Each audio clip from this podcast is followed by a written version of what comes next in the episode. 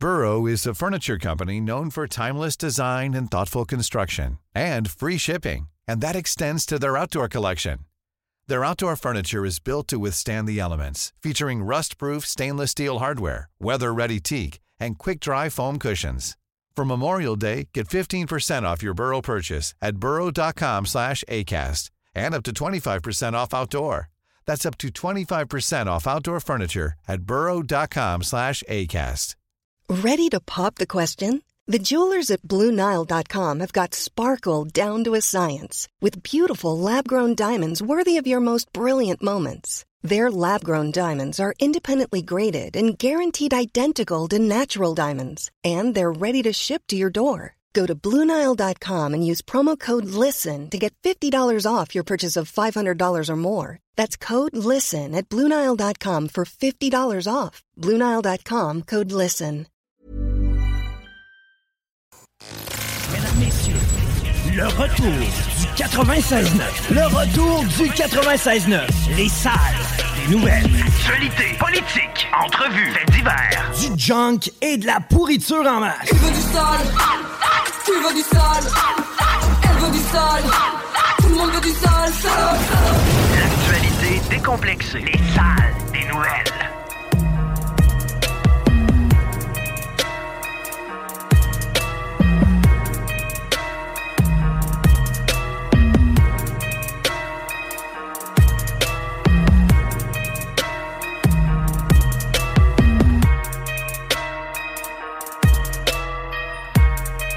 Hello, les paupiettes, bon lundi. Guillaume à tes côtés ici.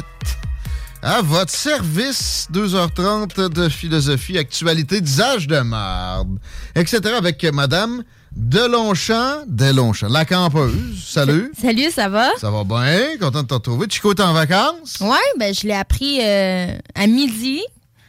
Puis c'est toi qui m'as dit qu'il fallait que je le remplace par quelqu'un.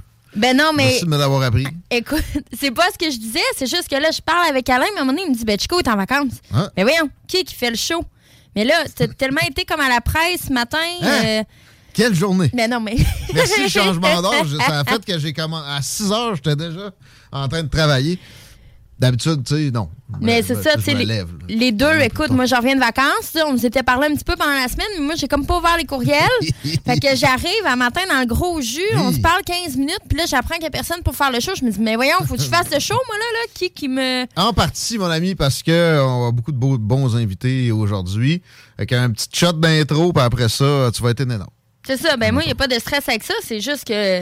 Ben, C'est le fun de ça. La grande préparation, comme d'habitude, mais tu sais, Ouais. nos invités font un job en ce sens-là. Puis évidemment, j'ai suivi l'actualité toute la fin de semaine for y'all avec des analyses de plusieurs horizons. Mais avant, là, parle-moi de plaisir un peu. Parle-moi de tes vacances. T'es allé dans le bois. Ouais. Du campeuse, c'est plus euh, le, le De chalet. luxe. De luxe, ouais, parce que moi, le camping en tente, tu peux m'oublier. Je t'ai déjà vu camper dans une tente. T'avais pas l'air à l'aise. Euh, ben, à arrivé, Saint-Rochin, à un une- Saint-Jean. arrivé une Tu fois, m'as mais. laissé ta tente. C'est comme je t'adonne. je veux pas démonter. Attends, elle avait pogné l'eau. Bon, on va pogner l'eau. Il n'y a plus, tu veux dire, il n'y a plus. Ça te prouve à quel point j'avais été à l'aise de monter la tente. On a été inondés. Ouais. Euh, Faut mettre ça- le stuff, faut le mettre le petit stuff, sinon. ouais. mettons que ça peut aller pour une soirée, là, mais il faut que je boive un peu pour pas me sentir le corps couché à terre. Ouais. C'est sûr que côté euh, euh, tu sais, moelleux, c'est rare. là, Non, que puis tu ça sais, a de l'allure. Je dormais avec mon chum et ma mère dans la même tente. là. Tu sais, J'aurais pas passé une Ah, semaine là. vrai, là. Quelle erreur. Ah oui.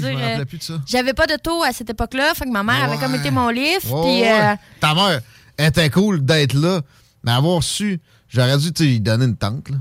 Je n'a- je n'avais d'autres. D'ailleurs, j'ai toujours la tienne. ouais, ouais. ben, Jamais remonté depuis. Écoute, elle sera là pour le, le prochain euh, party de Saint-Jean. Mais euh, il était pas question que je passe une semaine dans une tente. euh, Puis Ouais. le sud, c'était comme un petit peu trop dernière minute. Fait qu'on est allé au domaine McCormick à Trois-Rives, en Mauricie. C'est ça, que- ça le plus étonnant.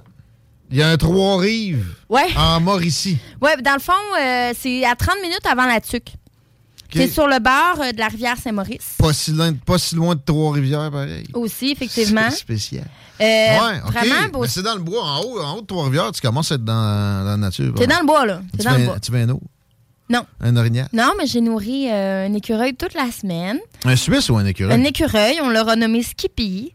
Ah, tu t'en fous, hein? mais Skippy, fous c'est ça comme le, bas de- le bas de pinot. Ouais, ouais, ouais. OK. Très original, mon affaire. ouais. Mais, euh, tu sais, c'est ça, on est vraiment allé y acheter deux gros sacs de, de peanuts, là, d'arachides, là. Avec écal. Ouais. Puis lui est venu les chercher en ma main toute la semaine. Ah ouais? Ouais, tu ouais. laisses flatter? Non, pas à ce point-là, mais tu sais, il prenait là, dans ma main, là, carrément. là, Ça mord, ce vidange-là. hein? le vidange. Vrai? Mais il était tout petit. Un rat? Vraiment, là, j'avais l'impression qu'il était pas vieux, puis que moi, c'était probablement sa première hiver là, qui s'en venait. Mais il Euh, va faire du diabète cet hiver à cause de toi. du diabète? Tu l'as trop nourri. Mais non, il les a toutes cachées. Je sais C'est pas. Non, non, je sais pas comment c'est c'est innocent. C'est vraiment pas la bébite qui a le plus de QI. Parce que, euh, dans le fond, il y avait des jets bleus aussi qui allaient y voler ses noix. Fait que le jet Ah. bleu, il attend que euh, Skippy ait porté son, sa noix quelque part dans sa tas de feuilles. Puis Ah, quand ben non, Skippy. Skippy vient rechercher un autre, ben, le jet bleu s'en va dans sa cachette puis il vole. OK. Fait que tu comprends-tu que déjà, en plus d'oublier comme le trois quarts, puis c'est prouvé, qu'il Ouais, perd ouais, déjà ouais, le trois quarts. Mais ça, Ben c'est bon pour, euh, le- le- mettons, les chaînes. Ben, c'est ça. Mais lui, il, il s'en est fait voler en plus. Fait qu'à toutes les fois, j'y ouvrais pour qu'il mange là au lieu des cacher. Mais non, il allait porter. Ah. C'est pas, euh, pas ce a de plus brillant, là. Moins, il a l'instinct de faire des réserves, tu sais. Qui va- plus fourmi que cigale. Oui, mais qui va perdre. Non, non, mais une partie, là, tu sais, d'un coup. que Peut-être aussi qu'on le sait pas, peut-être bien qu'il se dit, calisse, j'ai j'ai assez mangé. Je vais pas faire de diabète. Ben, c'est en tout cas, je pense que ça. Il devait être bourré, là, à un moment donné, il y a peut-être ça. Mais euh, je trouve qu'il y en a comme vraiment trop placé comparé à ce qu'il aurait pu manger. là. Mais ça a été ça ton highlight, là, Oui! de ta semaine. Mais ça, ça veut dire que tu t'es pogné de Dodger. C'est parfait, ça. C'est ben, c'est Ça, clairement le ce but. que j'ai fait. Là. Tu sais, J'ai fait euh, des feux de camping en plein jour, puis Hmm. euh, rien faire, là, sa chaise euh, à lire, puis euh, sais, boire un petit café Bélez en me levant, mais rien Ça, de... c'est camping, ça. T'avais-tu un plan d'eau pas loin? Tu t'es- t'es pas baigné, là, mais genre, Ben, le- allé... euh? Tu as la rivière Sainte-Maurice qui Ah, passe juste, juste en avant. Là. Tu Ah, tu ouais. t'avances de, de 10 mètres puis t'es dans l'eau. là. Mais tu sais, la température qu'il faisait, à un moment donné, il faut pas... euh, Mais non, ça a été très, très down là, comme semaine. J'ai pas fait grand-chose, je vais être honnête. Là. Il a fait beau, par exemple, là? T'as pogné Ben- euh, l'été d'automne? Vraiment, la dernière journée qui est fait un petit peu moins beau, c'est dimanche matin, mais on partait à 11 h. Mais sinon, il y a du soleil à toutes les fois. C'est sûr que c'est pas la saison la plus chaude, là, mais euh, très tolérable. là. Vraiment, pour Hmm. décrocher comme, comme j'ai fait, ça a vraiment fait du bien. Ça va vite. Euh, Puis en même temps, mais c'était peut-être trop parce que là, je suis dans le jus. Ouais, non, non, non, non, ça va se récupérer. là. À la fin de la semaine, tu vas commencer à, à te sortir de la tête de l'eau. Ouais, ça devrait aller. Puis là, euh, tu vas retomber en congé, tu vas retomber dans le jus lundi. C'est la vie, ça va, c'est parce que ça va bien à la station. Euh, merci, tu fais du beau travail. On parle de ça, Christine, dans, dans l'admin. Félicitations. Moi, la fin de semaine, euh, ça a été beaucoup de travail. J'ai travaillé pas mal. J'étais allé au Rouge et Or OK. aussi. J'ai checké le premier corps. Cette année? J'ai sacré mon. Pourquoi? Qu'est-ce qui s'est passé? Je trouve que ça joue pas aux piètes. Là, je vais me faire des ennemis. là. Mais j'étais comme, tu sais, ah ouais, là! Les gars étaient relax, man! Il y a eu des, tu sais, il y a eu quelques beaux jeux. Mais tu sais, premier quart, laisse-leur le temps de s'échauffer, je sais pas. J'en ai vu un se pitcher à terre tout seul. OK. Man, toi, OK. qu'est-ce que tu fais? Ils sont rendus pire qu'au soccer, là. C'est ça, j'ai parlé! Sais, Pas du soccer! Les gars autour, autour de moi, ils avaient pas l'air à me trouver d'autres. je sais pas, man. Je, je vais être honnête, je suis pas... Man, la- la- L'ambiance est, est parfaite. Il faisait beau. Euh, les cheerleaders inclusives. que- J'extrapolerai pas. OK, non, on skip le sujet. Non, Il y en avait une qui avalait deux. Mais, OK. OK. mais t'as pitché les autres dans les airs, ça revolait par là. Parfait. Moi, j'aurais aimé qu'ils essayent de la pitcher, elle. j'aurais trouvé Ok. que c'était de l'athlétisme. Je je m'en fous, là. Je suis content. C'est c'est pas, c'est pas euh, péjoratif. C'est quoi?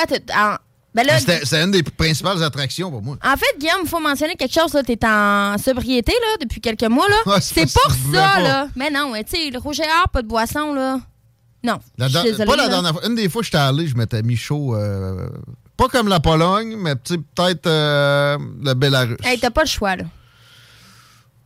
Je suis désolée. Écoutez, si on a des auditeurs là, qui vont au rouge et or qui ne boivent pas une goutte d'alcool, s'il vous plaît, textez-nous. Il y, avait, il y avait du monde pacté aussi. Là. Ben, Ça, c'est c'était- sûr. J'en ai vu un, il se faisait escorter par la police. Il y avait sa flasque d'un boxeur. OK? Pour moi, il n'y avait plus grand-chose dans la flash. C'était une grosse flash. Mais tu sais, même... ouais, t'es en plein air en même temps, tu sais, à moins que tu foutes le bordel comme faut. Ouais, euh, lui, c'est sûr qu'il a foutu la merde, là. tu te déranges pas vraiment, là. Le tailgate. Mais par exemple, c'est ça. Moi, boire le jour, là, shit. Faut, ben, en camping, dans le bois, peut-être. Mais là, au rouge et or, shit, man. Tu vas être chaud devant du public à midi, pour vrai, là? Ouais, ça, je suis d'accord avec toi. Fuck Ouais. off. La majorité du monde était bien ben chill, là. Puis c'est ça, tu sais, le, le- le- le visuel que t'as avec les montagnes au, au nord, tu sais, les estrades, c'est cute, là. Mais après avoir zioté tout ça, checké une coupe de jeu, j'étais comme, Attends, on recommence. Guillaume, t'es pas un fan de sport non plus? Ouais, c'est quoi, là, l'idée? c'est pour faire du chiolage, Je, là? je remercie euh, notre amie Pamela de Outfront, de, de Pattison, qui m'a donné. Vas-tu arrêter de dire Outfront? Pattison, c'est mieux. Bien mieux. Si vous avez de l'advertising, de panneaux à faire, allez-y. Pattison. Puis parlez à, à Pamela. Mais, tu sais, j'avais bien gratuit. Puis, on avait tout un setup euh, pour euh, la journée. J'avais j'avais quatre billets. J'avais invité trois chums. Il y en a deux qui m'ont choqué. OK. Euh, puis après, on allait chez nous, puis c'était la fête à mon plus jeune. Adrien, de 3 ans. Fait qu'on avait plein de monde qui venait. Là, le- la petite, euh, la bonne amie à ma, à ma fille, elle, elle était malade. Elle était pas malade le matin. C'était son père avec qui j'étais au football. OK. Puis le rendu euh, au stade, euh, on se fait caler. Elle, elle a vomi. Fuck, OK. Qu'elle reste chez eux. Ma blonde a pogné le rhume. OK. Elle est à moitié morte en ce moment. Fait que c'est quoi, finalement? Tous les beaux projets, on... Hein? Je suis allé luncher avec un autre chum au euh, QG sur de l'église. Belle place, vraiment.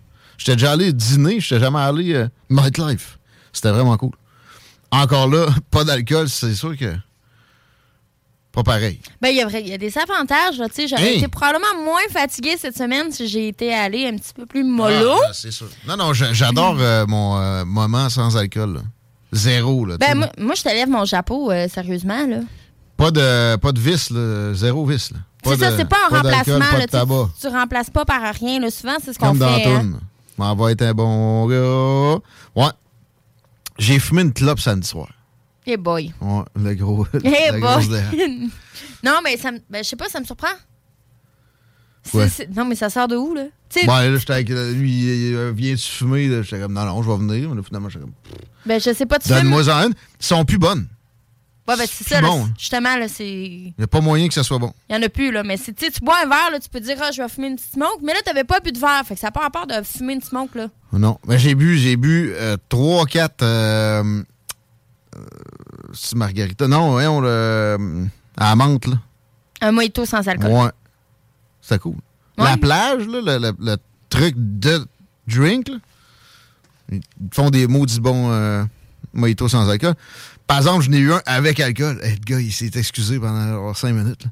Tu l'as. J'ai comme, mais je suis pas les A, là, ça, va, là, je peux boire d'habitude. C'est vrai je que me ça suis donné peut, une euh, stretch. euh, pas pantoute, mais imagine, hein? T'as- tu, Ah, le fais, fuck off! tu le fais replonger, Hein, man. oh, oh, il repasse. Faut pas que tu te trompes trop Hey, c'est sans alcool quand quand t'es même, hein? barman. barman. Ouais. J'avais jamais vu ça de même, mais tu sais, le gars, tu le replonges pour 10 ans, là. Perd sa famille, puis. Perd sa job. Parlant de perdre sa job, Dominique Anglade est hors du Parti libéral. Ça y est, c'est euh, c'est fait. Puis euh, je reviens deux secondes, à, deux secondes à ma fin de semaine. Hier, j'étais en auto, puis j'ai écouté La soirée est encore jeune, c'est ça? Euh, non, euh, l'émission où ce qui imite des personnages politiques, là. La, la flaque? Pas ma préférée. Non. Non, la flaque, ça fait longtemps qu'il n'est plus là. Euh, Hey, je vais être honnête, moi, puis le câble, là. C'est à la radio que je parle, en Ah. plus. Ouais. Puis, d'habitude, tu sais, je mets ça quand. je- Moi, je veux du talk, là, d'habitude. Puis, euh, ça, je sais pas, ça devait être. euh, ça devait être Dionne à CGMD. Ben écoute, pourri. non, non, mais c'est de plus en plus difficile à trouver, là. Moi, j'ai fait de la route, là. La publicité, là, tu sais. Ouais. ah non, mais là-bas, il n'y a rien. Pas Non, non, non, mais de la radio parlée, là, Ouais, ça se pas. trouve plus. Il y en a pas. Il en Non, a pas? Ailleurs que dans la région de Québec, ça fait pitié, mais pas à peu près. Sérieux, euh, Mais ouais, ils ont lâché un bon call. Ils ont appelé Dominique Anglade, Dominique Engueulade. OK? OK. Hey boy. Mais j'ai trouvé bon. Pareil, parce qu'elle a réussi à se pogner avec quelqu'un avec qui elle n'a pas besoin de se pogner. Puis c'est ça qui a fini par sonner glas de sa présence comme chef du Parti libéral, à moins que elle était vraiment là de passage, puis elle faisait la place. Ben, tu penses pas que c'est ça, Guillaume? Moi, je, je vais être honnête. C'est sûr que j'ai été dans la bonne semaine, fait que le dossier, je le suis plus ou moins. Mais moi, je pense qu'elle était déjà dessus pour être tassée, là. Ben, parce qu'il y a eu des mauvais résultats à l'élection. C'est historique. Il n'y a jamais eu aussi peu de votes pour le Parti libéral du Québec que sous son égide. Ouais. Euh, Puis, même avant ça, tu sais, la job était. C'était pas particulièrement flamboyant. là, OK? Et moi, j'ai jamais senti que la- l'ambition était vraiment là. On dirait qu'elle, tu sais, elle faisait la, la petite job, le petit train-train pour dire, regardez, c'est fait, puis. euh, Strict minimum, là. OK.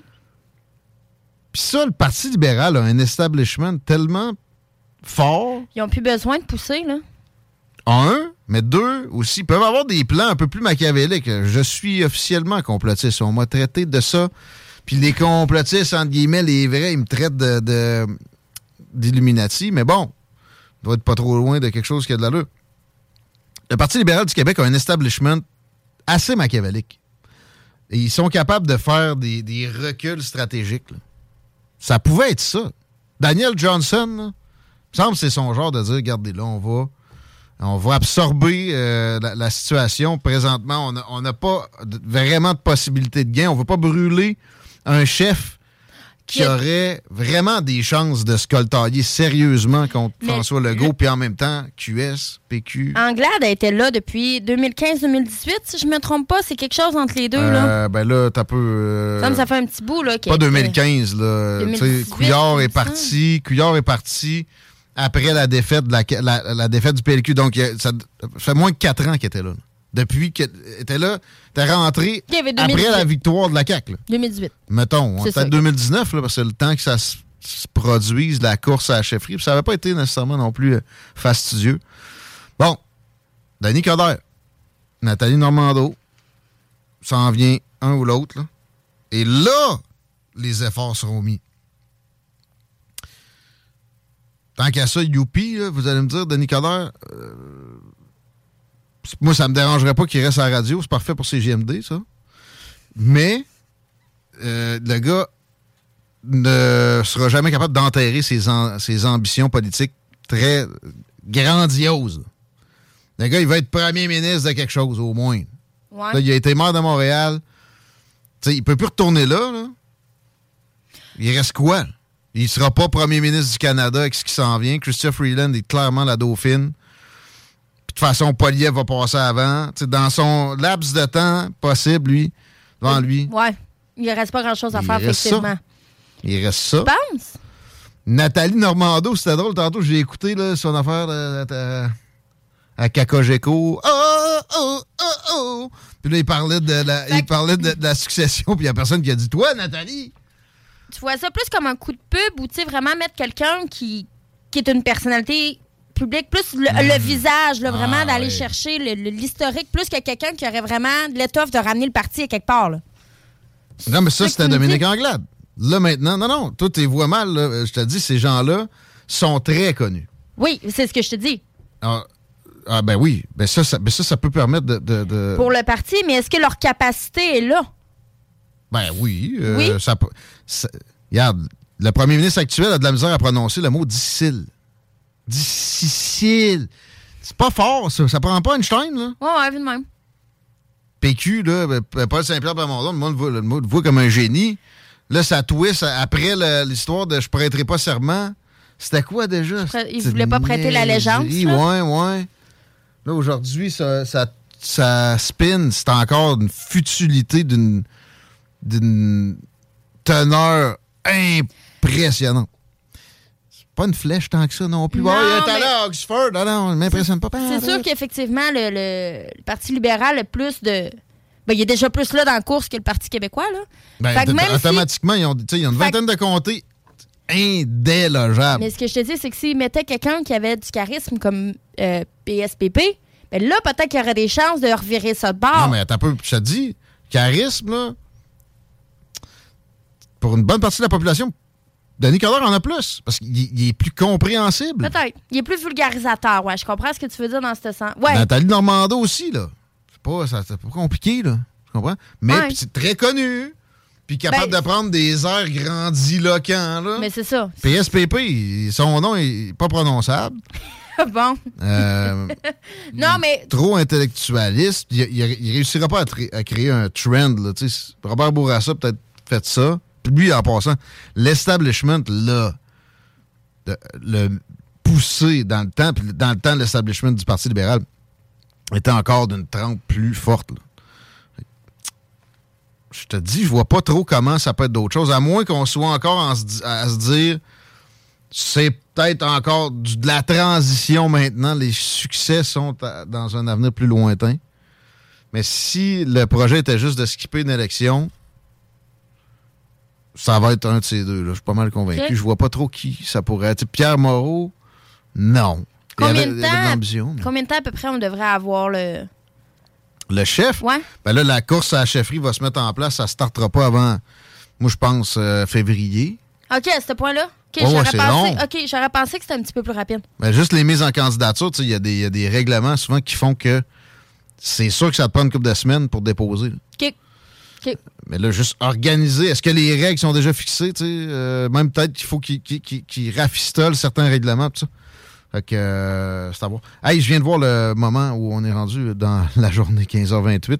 On va parler de ce, cette prestation de serment-là avec notre prochain invité, Pat Bellé. Et là, pour les des affaires juridiques, dans les salles des nouvelles, ça va être euh, rafraîchissant. On s'ennuyait de Pat. On, s'attrape dans quelques instants. Euh, tu checkeras circule, euh, Chico. Chico! Chico! Ouais. Euh, ma belle Christine, s'il te plaît, parce que ben, ça, ça m'intrigue. là. Lundi, ça va bien de point bout, mais sait-on jamais. Vous écoutez les salles des nouvelles, on revient dans pas long. Bingo Radio! Contrer l'inflation avec le meilleur fun des dimanches après-midi. Chico donne 3000 pièces et plein de cadeaux. Tous les dimanches, 15h. Détails et points de vente au 969fm.ca, section Bingo. C'est depuis trois générations. Salut, c'est Louise de Saint-Bernard. J'ai gagné 1200 au bingo de CJMD.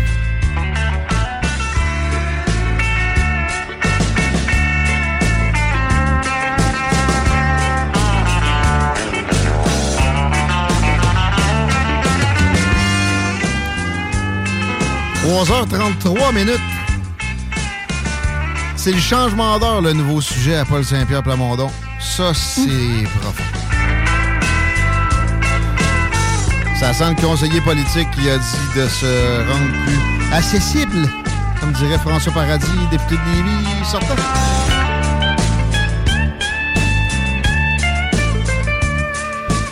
Il y a accessible puis risible. Les hôpitaux débordent l'inflation est en train de sacrer du monde dans la rue. Montréal, il y a des coups de feu aux 4 heures. Lui, il zigonne après la prestation de serment puis le changement d'heure. Un peu pathétique. Comme de passer trop de temps à décrire la circulation. Où est-ce qu'il y a du rouge seulement? Où est-ce que c'est vraiment problématique, Christine? Écoute, euh, la capitale vers la direction ouest, c'est rouge, très ralenti. D'après moi, il y a un accident, là. Euh, c'est mauve même. Puis euh, Henri IV vers la rive sud, là, le pont n'est pas encore jamais, là, mais pont Pierre-Laporte, d'après moi, ça va commencer à ralentir. Prenez le traversier, ah non, c'est vrai, et on cancelle ça. Ça va pas bien. Ouais. Euh, je pense que c'est ça. Pont de Québec est la solution en ce moment, là, parce que sur euh, la 20 aussi, euh, direction vers le pont, vers la rive nord, ça commence à. C'est au jaune, là. C'est les réparations sur Taniata, en fait, là, qui. Thanks. T'es pas si pire. On n'a pas le pont, le tunnel Hippolyte Lafontaine. Non, c'est clair. Non plus.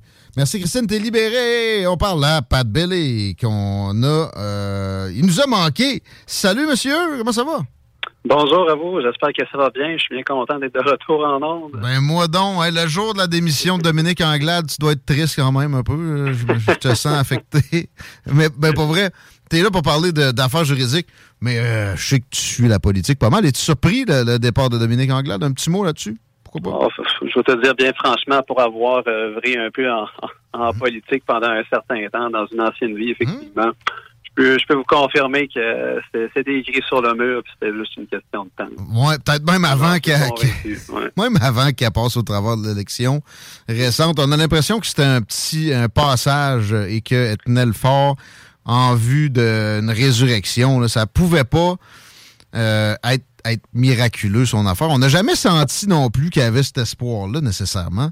C'est presque, c'est presque C'est louche. ça. Que- comme tu dis, on le sent très bien, euh, très souvent, là, quand, un, quand un chef euh, sera un chef de transition, on va le dire comme ça. Puis effectivement, je pense que c'était l'impression qu'elle dégageait là, dès le moment qu'il était rentré en poste. Ouais. Euh, la petite danse, euh, c'est pas ça qui l'a tué. C'est- C'est c'est la petite danse qui était le symptôme du fait que peut-être qu'elle avait pas nécessairement toutes ces énergies-là. On s'en reparlera éventuellement quand la course à la chefferie sera, sera lancée. Mais moi, Denis Coderre ou Nathalie Normando sont mes guests les plus évidents. J'ai devant moi, juste en en parlant justement, des, euh, noms potentiels avec beaucoup de fédéraux, puis Pierre Moreau là-dedans. Euh, j'ai- pas l'impression que ça va être quelqu'un de qui- qui- qu'il faut qu'il se fasse un nom de même. Hein, il me semble, Nathalie Normando puis Danny Coderre, ça serait un beau, un beau gros bang. là.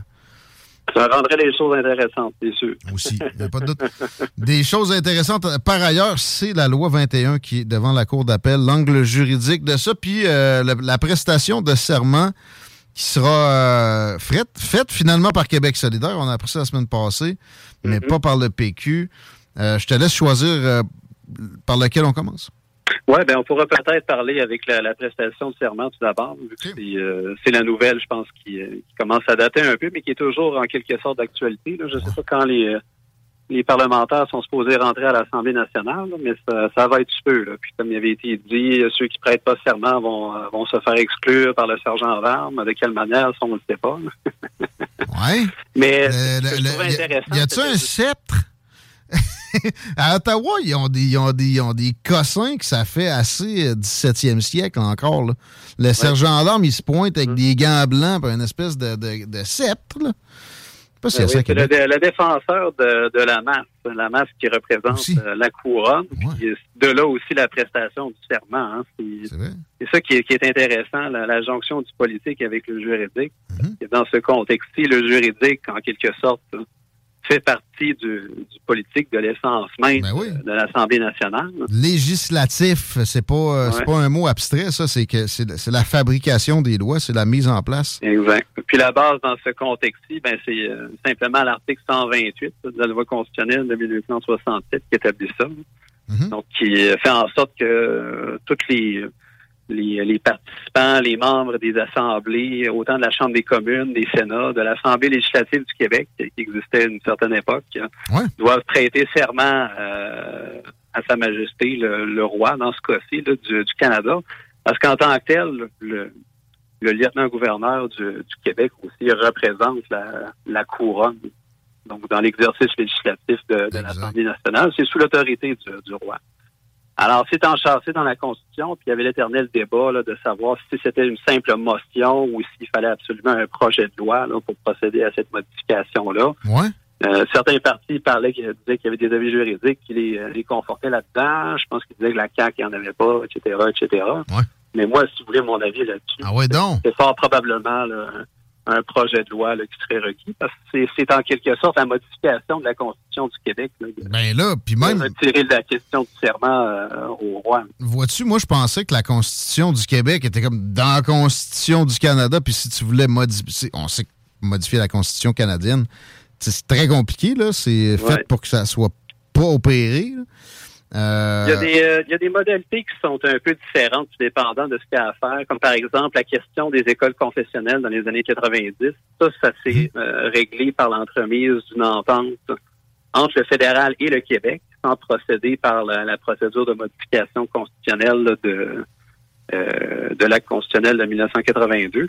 Puis en quelque sorte, quand on parle de la constitution même du Québec, c'est techniquement des choses que le Québec peut, euh, peut modifier. OK, ça n'a pas besoin de Sans passer. avoir l'autorisation du fédéral. OK. Ça fait partie de l'essence même, la division des, euh, des pouvoirs. Donc, dans l'exercice de sa compétence en matière de, de gérer, disons, ce- son assemblée euh, législative, ben, le Québec pourrait techniquement procéder à cette modification-là. Maintenant, pour ce qui est des rôles de lieutenant-gouverneur, ça, c'est une... L'abolition du Sénat, ça n'a pas, ça pas requis euh, une, approbation d'Ottawa nécessairement. Ils ont décidé ça euh, unilatéralement. L'ancienne Assemblée législative, je, à mon souvenir, c'était ça, effectivement. OK. Euh, ben là, mais c'est quand même un gros changement. Juste un petit décret, ça aurait été, ça serait un peu particulier.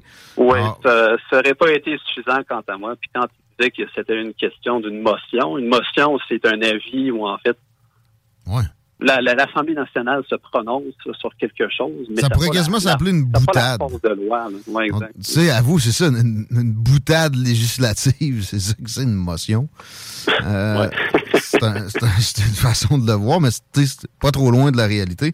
Oui, euh, exact. C'est comme rendre un avis, mais c'est comme l'équivalent d'un avis juridique. C'est que l'Assemblée nationale se prononce sur quelque chose, mais ça n'a pas la, même force qu'un jugement ou euh, une loi a, particulièrement pour modifier quelque chose qui demeure encore, euh, somme toute, assez fondamental. Puis, c'est ça, c'est parce que ça a une importance. Les gens sont comme, oh, pas besoin de ça, la royauté. C'est pas si simple que ça. C'est un symbole qui veut dire bien des choses, quand même concrètes, du genre la supériorité de la continuité sur la révolution, euh, la supériorité de la jurisprudence sur une constitution trop englobante à, à l'État euh, de, du continent africain qui sont tout le temps en train de faire des constitutions.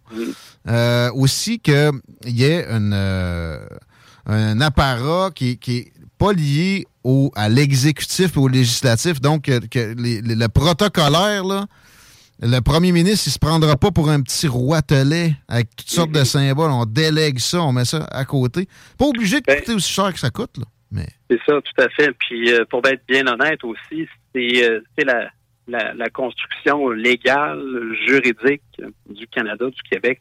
C'est ça. Oui. Puis c'est une des meilleures au monde. Puis de l'histoire de l'humanité, c'est lié aux Britanniques. C'est pas notre héritage français, ça. C'est notre héritage britannique. La stabilité du système de, monarchie constitutionnelle. Fait ça. Transition graduelle. On n'a pas coupé des têtes puis il y a eu un chaos de 80 ans comme en France avec le, la monarchie constitutionnelle. C'est un symbole qui veut pas. C'est pas, pas vide. C'est pas juste les, les, les méchantes tuniques rouges qui ont gagné ces plaines. Ça, c'est simpliste. C'est débile. Euh, OK. Second sujet. Oui, c'est ça. Parlant de, de, technicalité, justement, un, petit mot que je voulais aborder, hein, parce que j'ai vu la nouvelle passer ce matin, qu'effectivement, les auditions euh, devant la Cour d'appel, qui risquent quand même d'être assez, assez étoffées pour un jugement aussi, euh, aussi chargé que, celui qui concernait l'invalidation de certaines portions de la loi 21. Alors, euh, que les auditeurs puis les gens en général restent à l'affût de l'argumentaire et des commentaires qui seront soulevés parce que ça c'était très intéressant au niveau du jugement qui était rendu par euh, l'honorable juge Blanchard au, cours, de première instance. L'utilisation de la clause dérogatoire, la jonction avec l'objectif de la loi versus l'impact sur les prérogatives des commissions scolaires anglophones, comme c'était prévu à l'article 23 de, la Charte canadienne. Donc ça, ça faisait, euh, ça, ça, ça, a suscité une panoplie de réactions quand il est sorti. Puis euh, ça, c'était en avril 2021. Évidemment, on, vit avec les délais de dossiers d'envergure comme celui-là. Puis on arrive à l'automne 2022 avec les auditions devant la Cour d'appel. OK. Le jugement ne sera pas rendu demain matin non plus, mais ça risque d'être fort intéressant. un an de passé et plus. Ouais. Euh, puis bon, c'est ça, la, pénurie de main-d'œuvre, c'est aussi vrai, je pense, dans, le juridique. Ça, c'est sûr et certain. Euh, je ne vous cacherai pas qu'il y a de on a remarqué, nous, en tout cas, quand euh, on se présente à la cour, que des fois, les ressources, les disponibilités sont, sont pas nécessairement ce qu'elles avaient été avant la, pandémie. Et là, est-ce que tu vas oser nous faire des, pronostics sur un, résultat au, final euh, sur ce qui, est, ce qui, est, disputé sur la loi 21? Oui, moi, je pense qu'au niveau de la question de la clause dérogatoire, c'est sûr et certain, ça me semble clair et net.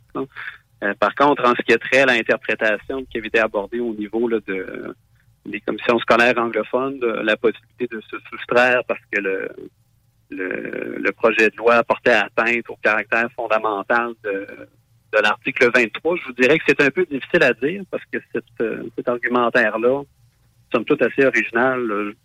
J'ai jamais fait l'objet d'un jugement en tant que tel auparavant.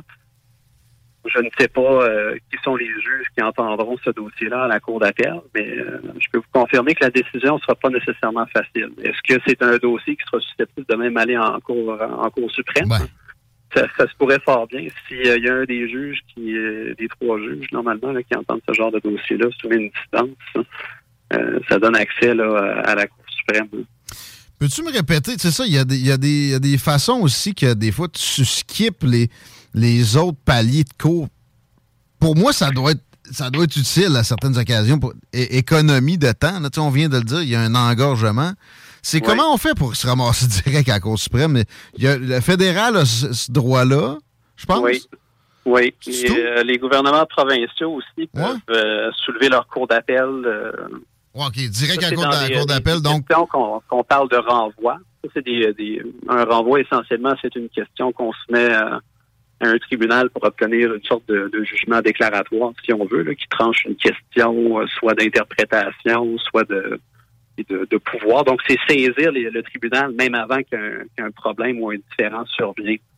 Euh, ça, les gouvernements ont accès à, à cette voie-là, ce qui n'est pas nécessairement le cas pour le commun des mortels. Donc, dans, en ce qui concerne la loi 21, ben c'est véritablement quelqu'un qui, euh, je pense que c'est HAK, le, nom de famille de la personne concernée, contre le procureur général du Québec. Hein. Mhm.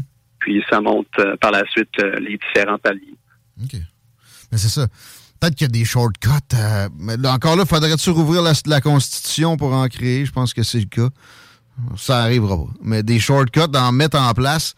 Parce qu'il va falloir à un moment donné qu'on accepte qu'il euh, faut, faut désengorger, puis ça prend. C'est pas juste en rajoutant des, euh, des clerks puis de l'argent dans le système que ça peut marcher. Il faudrait peut-être simplifier certaines procédures et créer des raccourcis de ce genre-là. Mm-hmm éventuellement? c'est un processus qui est très formaliste. Le dernier, dernier code de procédure a procédé à certaines modifications, mais le système de justice est un système qui, qui progresse euh, de manière très conservatrice. J'ai une dernière chose dont je voulais parler avec toi. Le cas du, euh, de l'homme noir menotté dans un stationnement que les policiers prenaient pour un voleur de voiture parce qu'il était en train de spotter le char en question. Ah, puis euh, il s'est approché en disant euh, que c'était à lui, noté quelque temps. Mm-hmm.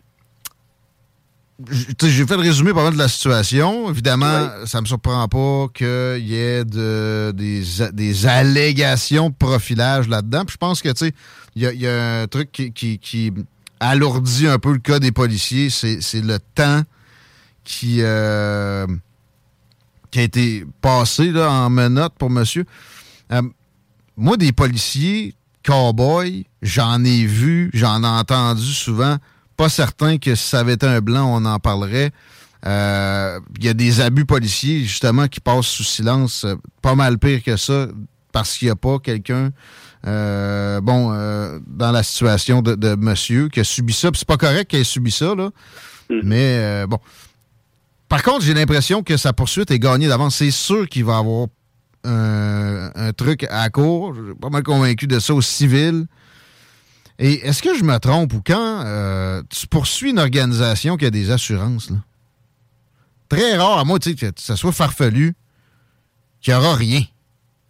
Okay? Je veux pas dénigrer le système de justice, mais on dirait que il y a une espèce de. C'est presque systématique. Je devrais me détromper? Oui, c'est, difficile à dire.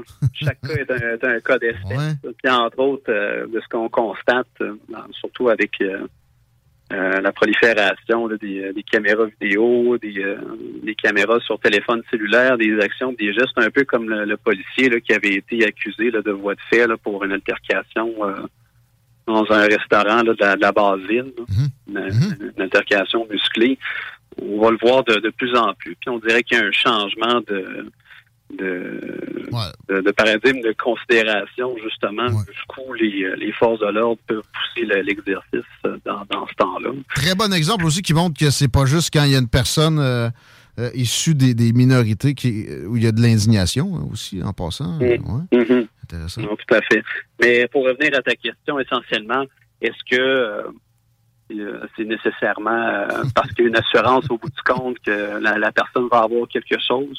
J'en ai eu plusieurs dossiers dans lesquels justement la partie adverse s'avère être représentée par le, contentieux d'une compagnie d'assurance ou d'un fonds d'assurance responsabilité. Euh, parfois, c'est, c'est la négociation qui est, qui est très dure, qui est, qui est très difficile. Puis c'est, c'est pas nécessairement parce qu'il y a un assureur que on va se ramasser avec quelque chose ou même grand chose au bout du compte. Ouais, grand, ouais. C'est loin d'être confirmé. Tout est fonction des circonstances. Les assureurs font des évaluations de leur chance de succès. Ouais. Euh, des valeur de, de, donner un payout versus de faire une audition au fond. Des coûts juridiques, c'est ça, aller en procès c'est presque garanti que ça va être euh, onéreux pour une compagnie d'assurance. là. Mm-hmm. c'est sûr. Ça, c'est l'éternelle balance de savoir que ça en vaut la peine.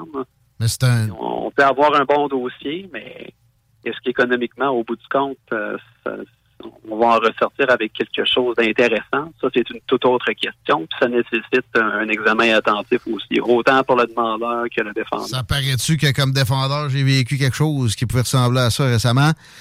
J'avais pas d'affaires dans poursuite, puis euh, on aurait dû être exempté. Mais on était assuré, puis là, l'assureur, lui, était comme, ouais, mais il voulait payer. Euh, puis le juge, il savait ça. Euh, il, nous il, a, pas voulu nous exempter de ça en se disant probablement. C'était mon impression. Je veux pas euh, dénigrer le système de justice. Mais en tout cas, il y, a des, des besoins de réforme encore là. Euh, c'est assez apparent. Et c'est toujours trop laissé de côté. La justice, pourtant, c'est une des missions fondamentales de l'État. Tout à fait. C'est bien de te parler pour qu'on mette ça sur le tapis le plus possible. Pat Bailey, comment on fait pour avoir recours à tes euh, excellents services que j'ai aussi euh, connus, que je recommande? Ben, c'est très gentil de ta part, Guillaume. Mais honnêtement, c'est ça, c'est la raison pour laquelle il y a eu un certain délai aussi avant que je revienne en ondes. J'ai eu un changement de, bureau. Je me trouve désormais dans un bureau là, qui euh, a une présence à Lévis. C'est le bureau du train d'avocat. Donc, moi, j'alterne entre les les deux bureaux qui sont situés des deux côtés euh, du fleuve. ont une, bonne équipe, une bonne présence euh, disponible pour la population de la région. Puis euh, le 476 21 21, c'est le meilleur moyen de, nous contacter. Répète ça, s'il te plaît. Le 88 476 21 21. 476 21 21. Pas de bélé, merci. C'est un ben, grand merci plaisir. beaucoup à vous. Hein. Bon après-midi. À bientôt. On ne refera pas ça dans aussi longtemps. On s'ennuyait de Pat, un bon vulgarisateur pour le côté juridique. Des fois, si vous trouvez que c'est un peu pointu, essayez de suivre pareil parce que, tu sais, on dit bien souvent, si tu t'occupes pas de politique, elle va s'occuper de toi. Si tu t'occupes pas euh, de droit, ça va s'occuper de toi aussi. Ça peut aller assez vite. Et je vous recommande vraiment vivement les services de mon ami Pat si vous avez des euh, contentieux à régler. C'est efficace et euh, comparé à bien des gens de la profession, straight to the point, on, essaie de vous faire économiser. C'est dans son ADN d'avocat. La, proximité avec Pat, c'est euh, très présent. 3h53. Vous écoutez les salles des nouvelles, on va s'arrêter un petit peu. Les textos sont bienvenus, 418-903-5969. On revient avec... Euh, je sais pas, mais ça va être intéressant, il n'y a pas à dire peut-être une petite toune. Ça fait longtemps qu'on n'a pas fait ça dans le show. Je vous garde euh, la surprise. Tenez-vous sur le qui-vive. Vous écoutez ça. CJMD. La radio des classiques, baby. Point ORG. Talk rock et hip-hop. La 066. CJMD.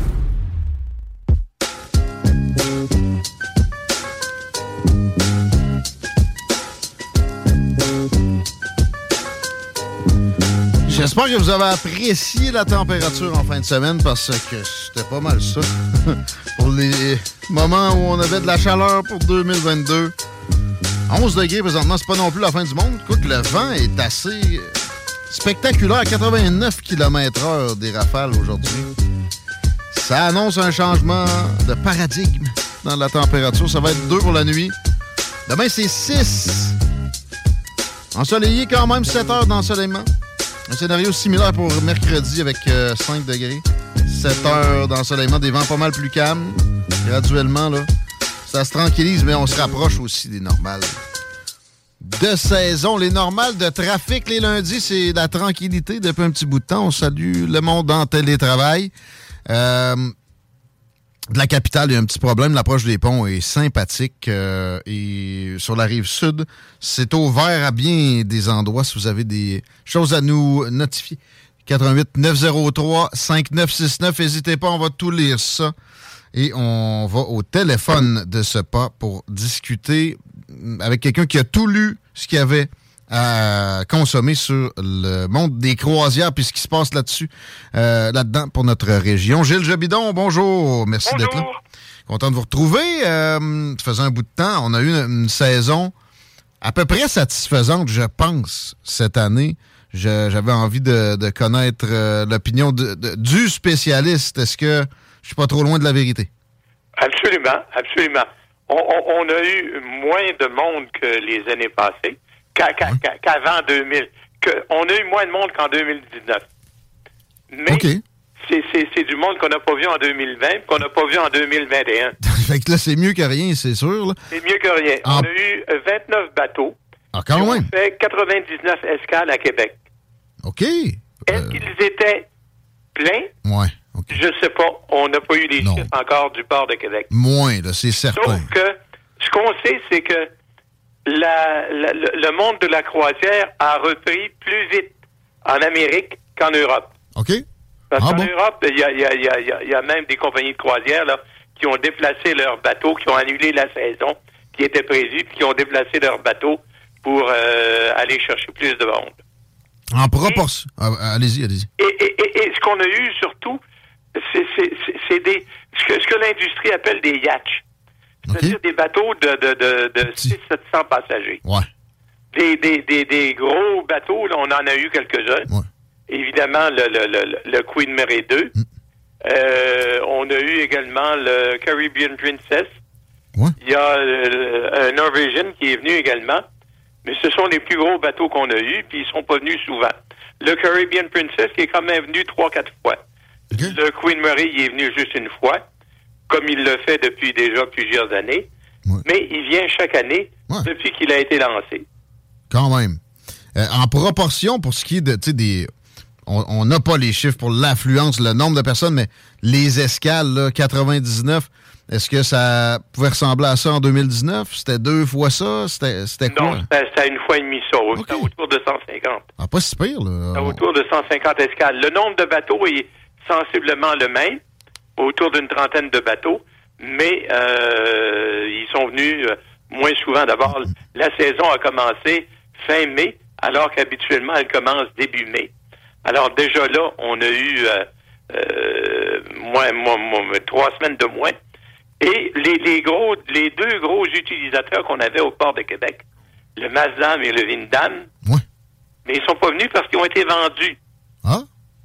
Ces deux bateaux-là ont été vendus à une compagnie euh, à- à- qui, qui- qui est en train de les transformer. là. Le Mazdam va reprendre la navigation en février. Il a été acheté par une jeune compagnie française. Il l'a modifié. Alors, euh, la première croisière, là, en février, là, va aller dans les euh, en Scandinavie voir les aurores boréales. Les fjords, ça, ça a l'air dans, dans les endroits les plus prisés pour des Alors, croisiéristes. le, aussi. le, le Mazdam et le Vindam, ils venaient chacun une quinzaine de fois par année. Ah bon, on les a perdus. Peut-être qu'il y aura quelque chose. 1200 passagers à chaque fois. Ah, quand même. Alors, on les a perdus. Ouais. Peut-être qu'il y a quelque Alors, chose qui remplace ça. America est quand même venu avec le Zandam et il est venu également avec une fois avec le Rotterdam, mais on a eu beaucoup moins de monde. là. C'est ce qui explique, là, parce que Hmm. euh, le, le Mazdam, là, ça fait 25 ans qu'il venait à Québec. Le Vindam, une vingtaine d'années également. Et ça venait une quinzaine de fois avec 1200 passagers. Alors, ça fait, ça fait beaucoup de monde. Ça fait un vieux port animé, il n'y a, pas- y a pas à dire. Tout à fait, absolument. Il y a une parenthèse. Il y a, y y quand même des, des, des, des, journées là, où on avait euh, quatre navires de croisière amarrés au port et on a euh, fait, fait euh, euh, à s'y aller, là, on a remis en service le quai 93, le quai de la Reine, là, où euh, on, a exécuté des travaux depuis une dizaine d'années. Mais cette année, il y a des bateaux de croisière qui sont allés amarrer là à une coupe de fois au cours de l'année. De l'autre côté, là, près de euh, G3, le Bungie, anciennement des silos à grains. Non, non, non, l'au- l'autre côté. L'autre côté, là, où, où- où sont habituellement les, euh, Donc, plus à les l'est. de la garde côtière. Ah, plus à l'ouest. plus à l'ouest. Oui, oui, oui, oui, ben oui. OK, tout simplement. on on n'a pas utilisé le, le, le lance au foulon qu'une fois ou deux. Hmm. Et évidemment, on n'a pas utilisé le, le, le, le, le quai paquette parce qu'on n'a pas eu assez de bateaux Ben pour ça. Éventuellement, ça, on, on aura euh, peut-être plus de croisières. Il y a des aménagements intéressants en ce sens-là. C'est juste, là, euh, on est à une fraction de ce que, ce que ça peut être quand l'industrie florissante. Absolument. Euh, Il y a beaucoup de rénovations de bateaux qui se produisent aussi, qui, qui empêchent. C'est pas juste euh, le, le monde qui veut pas acheter de billets nécessairement. Puis c'est ça, j'avais une parenthèse en tête sur ça, des rénovations de bateaux. Euh, Combien de chantiers peuvent accueillir des gros bateaux de croisière, là? pas les yachts comme euh, Non, mentionné? non, les, les- gros bateaux de croisière, là, il y a Saint-Nazaire en France, Ouais. il y a Papenburg en Allemagne, il y a Turku en Finlande, et il y en a une couple d'autres. là. Ce sont les trois principaux. Là. Et euh, ils ont continué à construire parce que euh, on, on- on met des bateaux en service. Là. Et euh, mais les, les, les, les, commandes ont souvent été retardées d'un an ou deux. Bien sûr, bien sûr. Mais on continue à, à, à, à- à mettre des navires en service. Là. Il y en a un, le, le- le plus gros bateau au monde, là, le Royal Caribbean, là, va prendre la mer là, dans les dans les prochaines semaines. C'est toujours le plus gros bateau au monde parce que c'est c'est les euh, euh, je me souviens pas du nom là, mais c'est c'est des c'est des bateaux puis c'est c'est ce sont tous des bateaux à peu près pareils. La décoration intérieure change, mais on ajoute un mètre de plus à chaque bateau, ce qui en fait toujours le bateau le plus gros au monde. C'est des bateaux de, de 5000 passagers. C'est une affaire de marketing, finalement, ça, de, mettre euh, Mais supplémentaire. euh, il il y, a bien des gens là qui ils ont peur d'aller sur un bateau de 5000 passagers, ah bon? mais c'est une peur euh, complètement farfelue parce Irrationnel. que c'est- complètement irrationnel parce que on ne le, le dirait pas. Sauf le, le- le- si le soir vous allez vous promener sur le pont central à l'intérieur, ben là il y a du monde, Hmm. bien sûr. Mais quand vous débarquez ou quand vous embarquez, c'est tellement bien organisé que ça paraît pas. C'est vrai, ça. C'est toute une logistique. Euh, euh, parlant de marketing lié à la construction, il est question de- d'environnement euh, tous azimuts. Est-ce que est-ce qu'on a des nouveaux trends là-dedans? Est-ce qu'il qu'il y a des questions? Les, les- les- les nouveaux bateaux qui sortent, là, ce sont les bateaux qui sont propulsés au GNL. Bon, ça, c'est déjà moins euh, violent pour la couche, euh, pour l'atmosphère que du mazout. Moins polluant, Ouais. beaucoup moins populaire, polluant que le diesel. Oui, oui, c'est ça. Alors, Euh, Mais pour ce qui est de, de l'électricité à bord, tu sais, ça, ça part des moteurs quand même, ça? Est-ce que je me trompe? Tout à fait. Bon, Et là, il y a, y y plusieurs ports, là, puis plusieurs bateaux qui sont en train de s'équiper pour se brancher quand ils arrivent dans un port. Ah bon? Le port de Québec n'est pas encore euh, équipé pour ça. Le port de Montréal, on me dit qu'il y a un quai qui, qui, le, qui peut permettre ça. Et les bateaux, les, les, les, les- bateaux qui viennent jusqu'à maintenant, là, ils sont pas équipés pour euh, se brancher à terre. Parce que c'est- c'est- c'est c'est une amélioration considérable parce que quand ils peuvent se brancher sur l'électricité terrestre, ben, à ce moment-là, ils peuvent fermer les moteurs. Ben oui. Et euh, c'est de la pollution de moins, bien sûr. J'ai j'ai- j'ai des, des, des, des gens qui, par Facebook, m'ont demandé, là, euh, les, les, les bateaux, ils polluent parce qu'ils jettent les, les eaux usées en mer. Mais ils, ils ont plus le droit de faire ça depuis une dizaine d'années.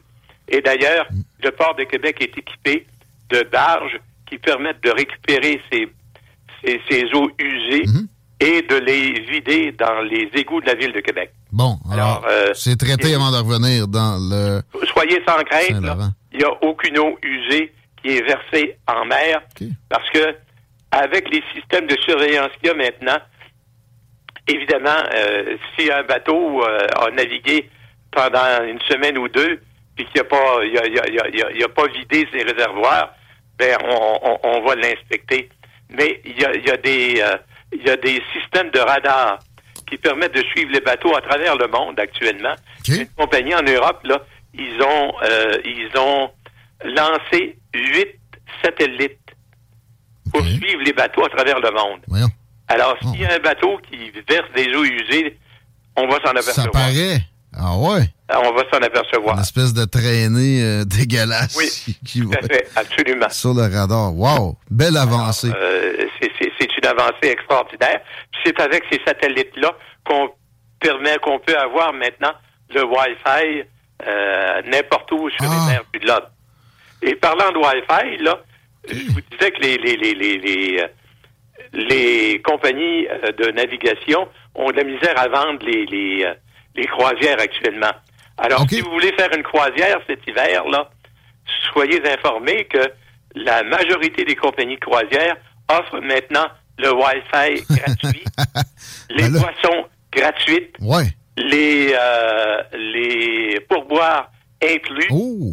Ben, c'est Et ça, ouais, euh, euh, on- on fait de gros efforts là, pour euh, remplir les bateaux. C'était justement ma prochaine question parce que j'ai des actions moi, de Carnival Cruise. Je, je sais pas, genre une, là, tu sais, j'ai- bon, mais ça, ça traîne dans le fond de, ma- de mon portefeuille boursier. La- la- Laissez-les là pour l'instant. Oui, oui. si vous n'en avez pas besoin, laissez-les là pour l'in- pour l'instant parce que Carnival, là, c'est le, le- le plus gros euh, armateur de navires de croisière au monde. Ils en avaient une centaine. Ils s'en sont débarrassés d'une vingtaine. OK. Les plus vieux qui étaient payés, ils les ont vendus ou ils les ont envoyés tout simplement à la casse. Pour se maintenir à flot, mais moi, je me disais, euh, quels efforts ils font pour, pour essayer d'attirer du monde? Ben là, on, on- on a des exemples, le Wi-Fi, de- des gratuités puis des prix compétitifs. Et- il y a même compagnie, des, certaines compagnies, Norwegian Cruise Line notamment, là, ils offrent un rabais de 50% sur le deuxième billet. Wow, OK. C'est rare qu'on fait une croisière en solo. Fait que ça devient, ça devient très intéressant. Euh, et là, pour euh, le- les destinations, des, des petites recommandations hivernales, là, moi, je n'irais pas visiter un fjord euh, de, Norvège, mettons là. Je je pense que je suis pas le seul. si on veut aller profiter des rayons de soleil qui vont être plus absents ici, Oui, tout à fait. Les, les, les, les, les, les, les, les- les bateaux, quand ils quittent Québec là, en fin octobre, début novembre, là, ils s'en vont en Floride. Bon. Puis ils commencent les croisières dans, dans, dans, dans les Antilles, dans les Caraïbes. là. Alors, euh, Fait que ça, faut se prendre un billet d'avion pour Miami ou, euh, je sais pas, Fort Lauderdale, puis... euh, oui, exact, absolument. Et il y a même certaines compagnies de, de, de navires de croisière là, qui offrent des, des, des, des forfaits incluant le billet d'avion. Ah bon, ben oui. Alors, euh, informez-vous. Moi, je vous recommande... Ces, ces- compagnies-là, ils ont des ententes avec des compagnies d'aviation et ils ont des, des, des, des rabais. Alors, ça leur permet d'inclure le billet d'avion dans le, le, le, le billet de croisière. Club Voyage Saint-Jean-Chrysostome, des partenaires ici vont vous euh, trouver ce genre de forfait-là sans problème. Puis avec... euh, souvent, c'est c'est ridicule ce que ça peut coûter de plus cher. Euh, Ça vient qu'une paix d'esprit qui n'en a pas de prix.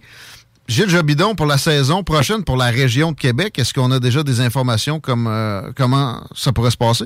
Non. C'est OK. l'horaire est publié par le port euh, en février ou mars habituellement. Ah. Alors là, on ne sait pas. Mais on, on- on peut s'attendre à, à une saison au moins comme celle de cette année et au mieux un, un- un peu plus de bateaux de croisière ou un peu plus d'escale. Puis là, peut-être euh, un fameux euh, séjour au Quai Paquette. On aimerait ça, Lévis. Eh euh, oui, tout à fait, parce qu'il y a un seul bateau qui est venu au Quai. Ouais, à date, là. Alors, euh, oui, ce, ce serait euh, fortement apprécié, effectivement. Ça va mettre de la pression sur le niaisage pour l'ascenseur puis l'hôtel. Ça nous prend ça, sinon ils viendront pas. Mais ma- ma- malheureusement, les gens débarquent à, à Lévis, mais ils traversent à Québec. ouais, mais en même temps. Parce c'est- c'est Québec qui veut le voir. Et à Lévis, euh, on- n'a pas encore mis sur pied des, des, euh, des, des forfaits qui permettraient de visiter les alentours de Lévis. Ouais, il y, a, il y a un développement d'offres à fournir. Je pense que ça pourrait aller assez vite, par exemple. On a quand même. euh, Oui, parce qu'on a tout ce qu'il faut. On a les attractions. Oui, puis il y a du monde d'affaires allumées. Tu sais, en masse. J'ai vu une initiative, euh, j'oublie le nom, je trouve ça plate, là, récemment, mais qui, tu sais, qui, qui est en mode. euh, ils, font des visites virtuelles, puis tout ça. C'est- C'est c'est du monde très allumé de Lévis qui font visiter Lévis. Ça serait pas grand-chose de transformer ça euh, pour accueillir des touristes euh, croisiéristes. Absolument.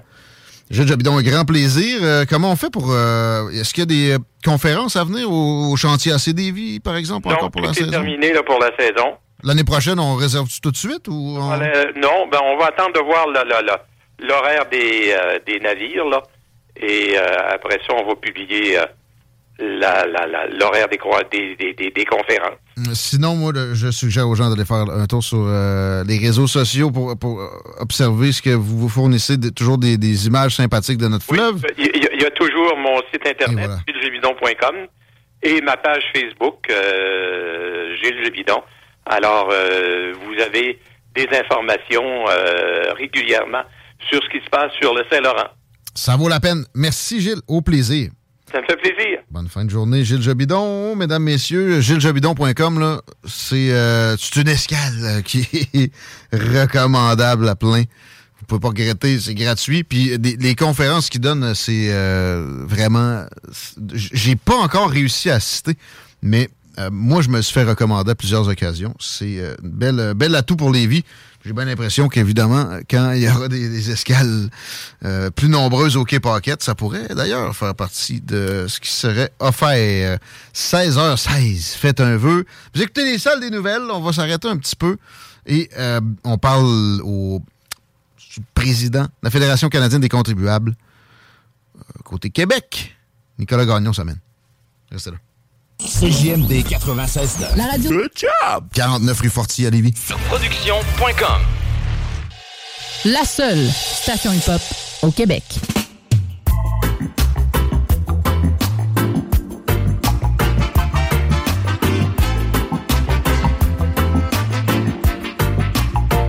On parlait de croisière dans le segment précédent, ça, ça donne le goût un petit peu. La température aussi, ça se réduit, on se rapproche des normales de saison. Petit boots, petit pin. Pas mal plus que ce qu'on a vécu comme automne à date, là. 5 degrés demain. En 6, 6. 5 pour mercredi. Ça remonte un peu euh, à penser autrement, je pense jeudi, là. plus confortable. Un petit peu, mais ça reste que, tu sais. Ce sera pas du 22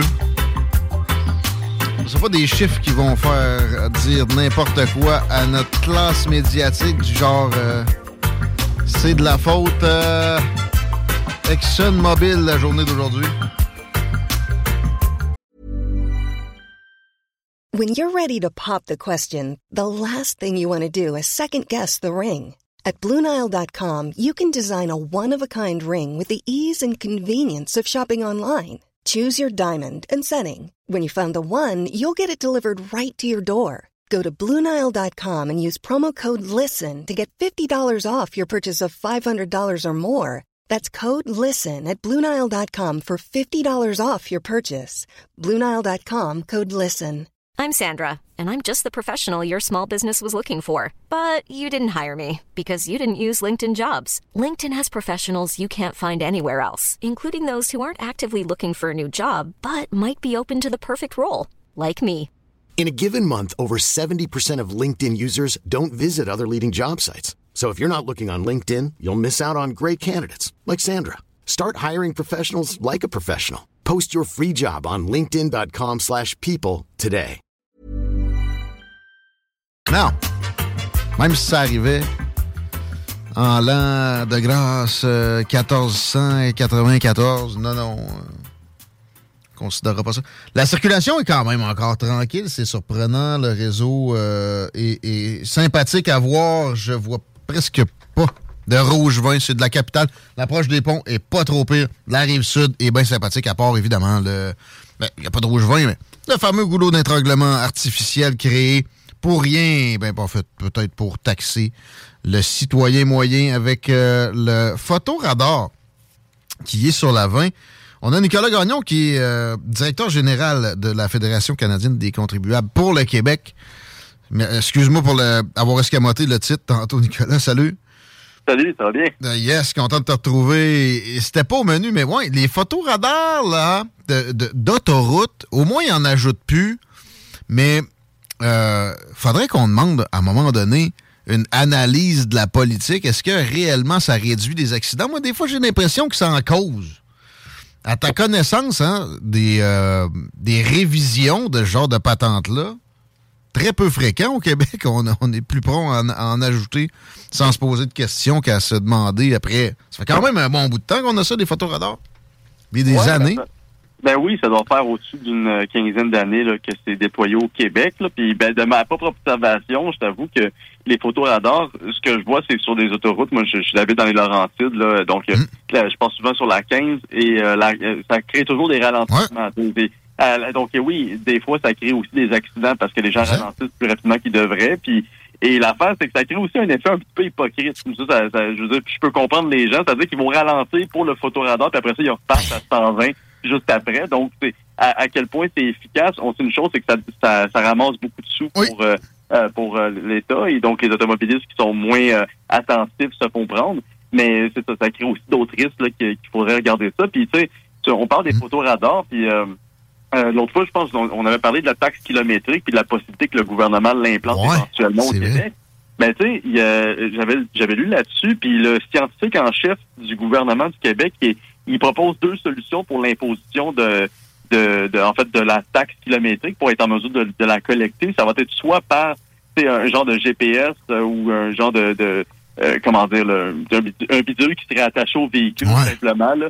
Ou sinon... Un mouchard. Un mouchard, on va le dire demain. Ouais, c'est- ça, mais est-ce que ça vient avec la géolocalisation ou pas? Ça va dépendre des paramètres, mais c'était soit cette solution-là ou l'alternative, c'est de mettre vraiment des photos radars sur l'ensemble du réseau routier pour être en mesure de traquer les véhicules en fonction de leur plaque, de leur plaque d'immatriculation. Fait j'espère qu'on n'ira pas dans cette direction-là, parce que si c'est le cas, on va avoir des photos radars à grandeur et pas juste pour calculer votre vitesse, à savoir si vous allez trop vite par rapport aux normes établies, mais en plus par rapport au nombre de kilomètres que vous parcourez. Donc, j'espère que ça ne deviendra pas une réalité, mais ça, me permet de faire un lien avec euh, la question des photos radars. Ce serait complètement débile. On a plus de décès avec des opioïdes par année au Québec que de décès sur le réseau routier. Pour réduire encore le nombre de... C'est 300 là, quelques. Le nombre de décès sur le réseau routier, la seule option, ça va être les véhicules qui se conduisent automatiquement, pour le réduire significativement. Le reste, c'est du taxage. faut arrêter de se mettre la tête dans le sable. C'est- une farce.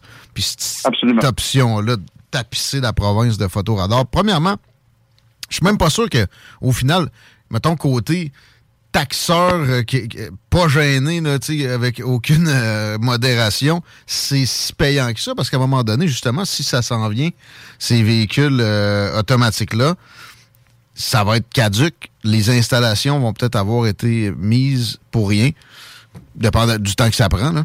Mais euh, espérons qu'on n'ira pas vers ça. Nous autres, ensemble, Nicolas, on va aller dans d'autres euh, registres. On, rev- on revient dans les voyages, euh, moins le fun que les croisières que j'abordais avec Gilles Jebidon tantôt. Des voyages qui coûtent, euh, qui empêchent d'autres d'en faire parce qu'il y a quelqu'un qu'il faut qu'il paye pour ça. On parlait des chambres d'hôtel de Justin Trudeau l'autre fois. Là, on y va avec la gouverneure générale.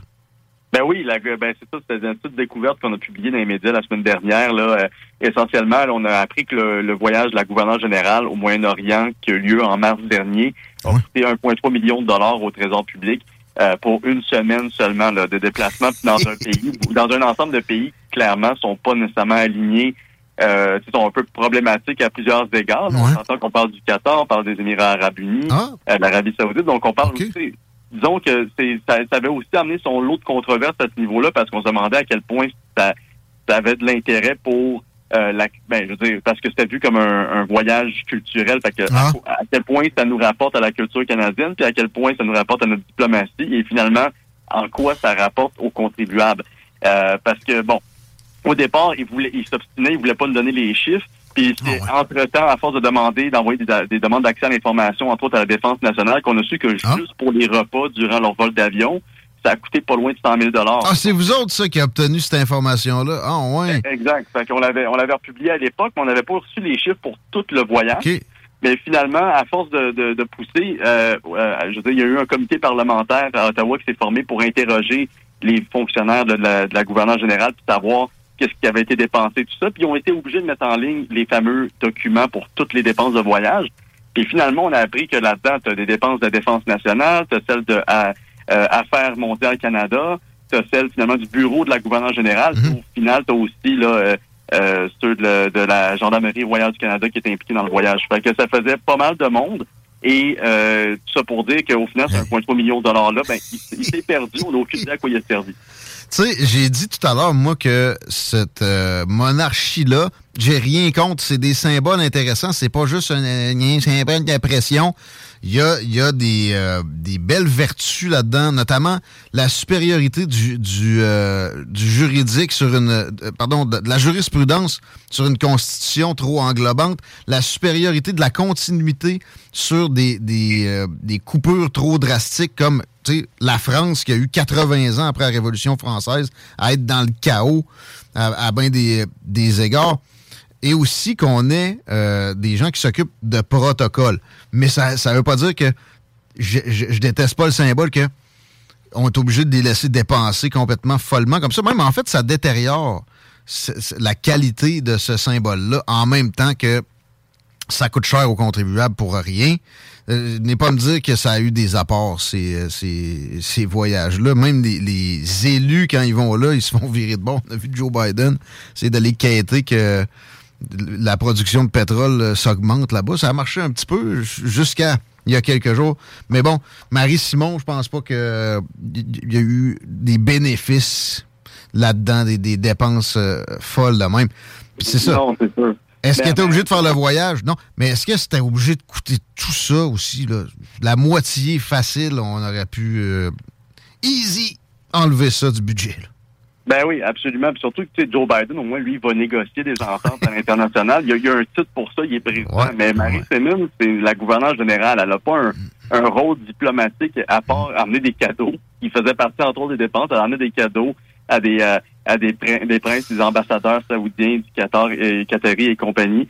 Puis je veux dire, à quel point ça a un impact pour la diplomatie canadienne, puis à quel point c'est utile, ça, c'est une bonne question. Puis, euh, je, je, je veux dire, nous, c'est pas une joute anti-monarchiste au final. C'est pas de dire qu'on est contre la- l'institution de, de la monarchie, mais aussi- c'est surtout de dire que si on est pour avoir des, euh, une gouverneure générale, des lieutenants généraux et tout ça, ben au moins qu'il y ait une transparence au niveau des dépenses publiques. Parce que là, il a fallu se battre pour qu'ils rendent des documents publics, mais en général, ces documents-là devaient être complètement euh, transparents, devaient être accessibles au plus grand nombre en tout temps et mis en ligne de manière proactive, ce qui n'était pas le cas cette fois-ci, mais ça devrait toujours être le cas. Fait que qu'on ait une gouverneure générale ou pas, euh, l'argent des contribuables devrait au moins être dépensé de manière transparente. Ça, c'est le minimum des minimums. Merci de ramener ça à la connaissance des citoyens.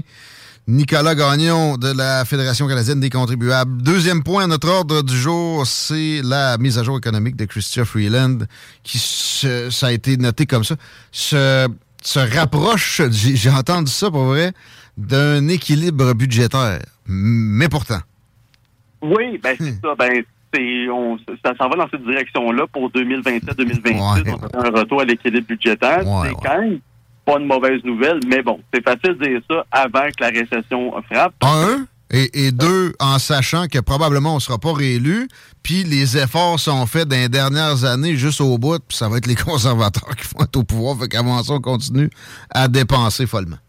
Ben exactement. Puis de toute manière, quand les conservateurs vont être au pouvoir, on va les blâmer de vouloir réduire les dépenses. Donc, euh, on, co- on connaît le titre à la fin.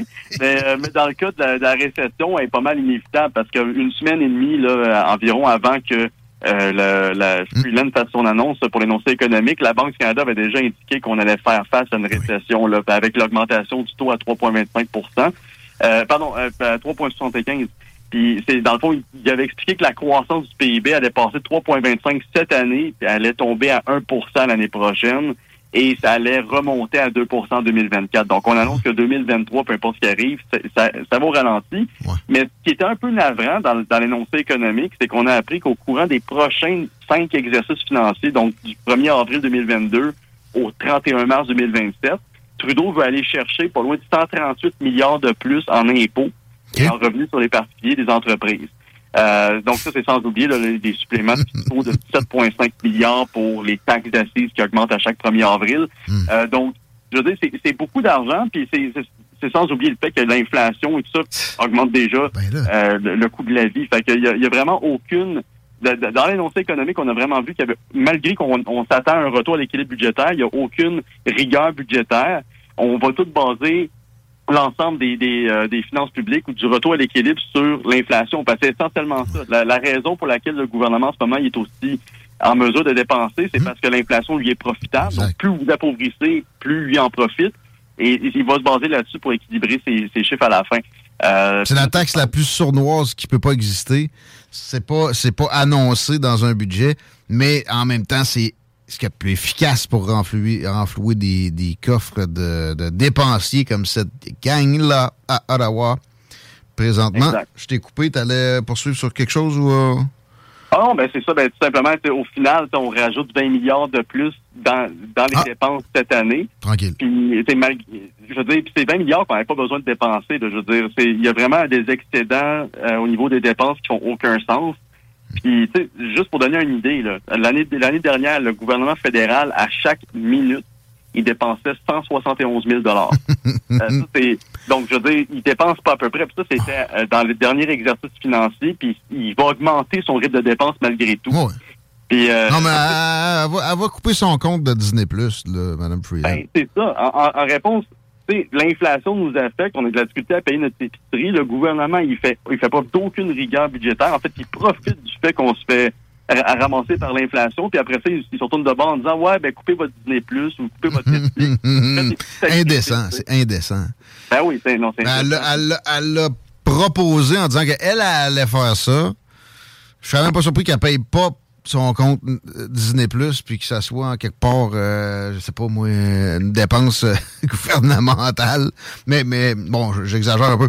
Mais c'est une niaiser, là. Euh, elle n'a pas besoin de, de faire ça, première- premièrement, elle.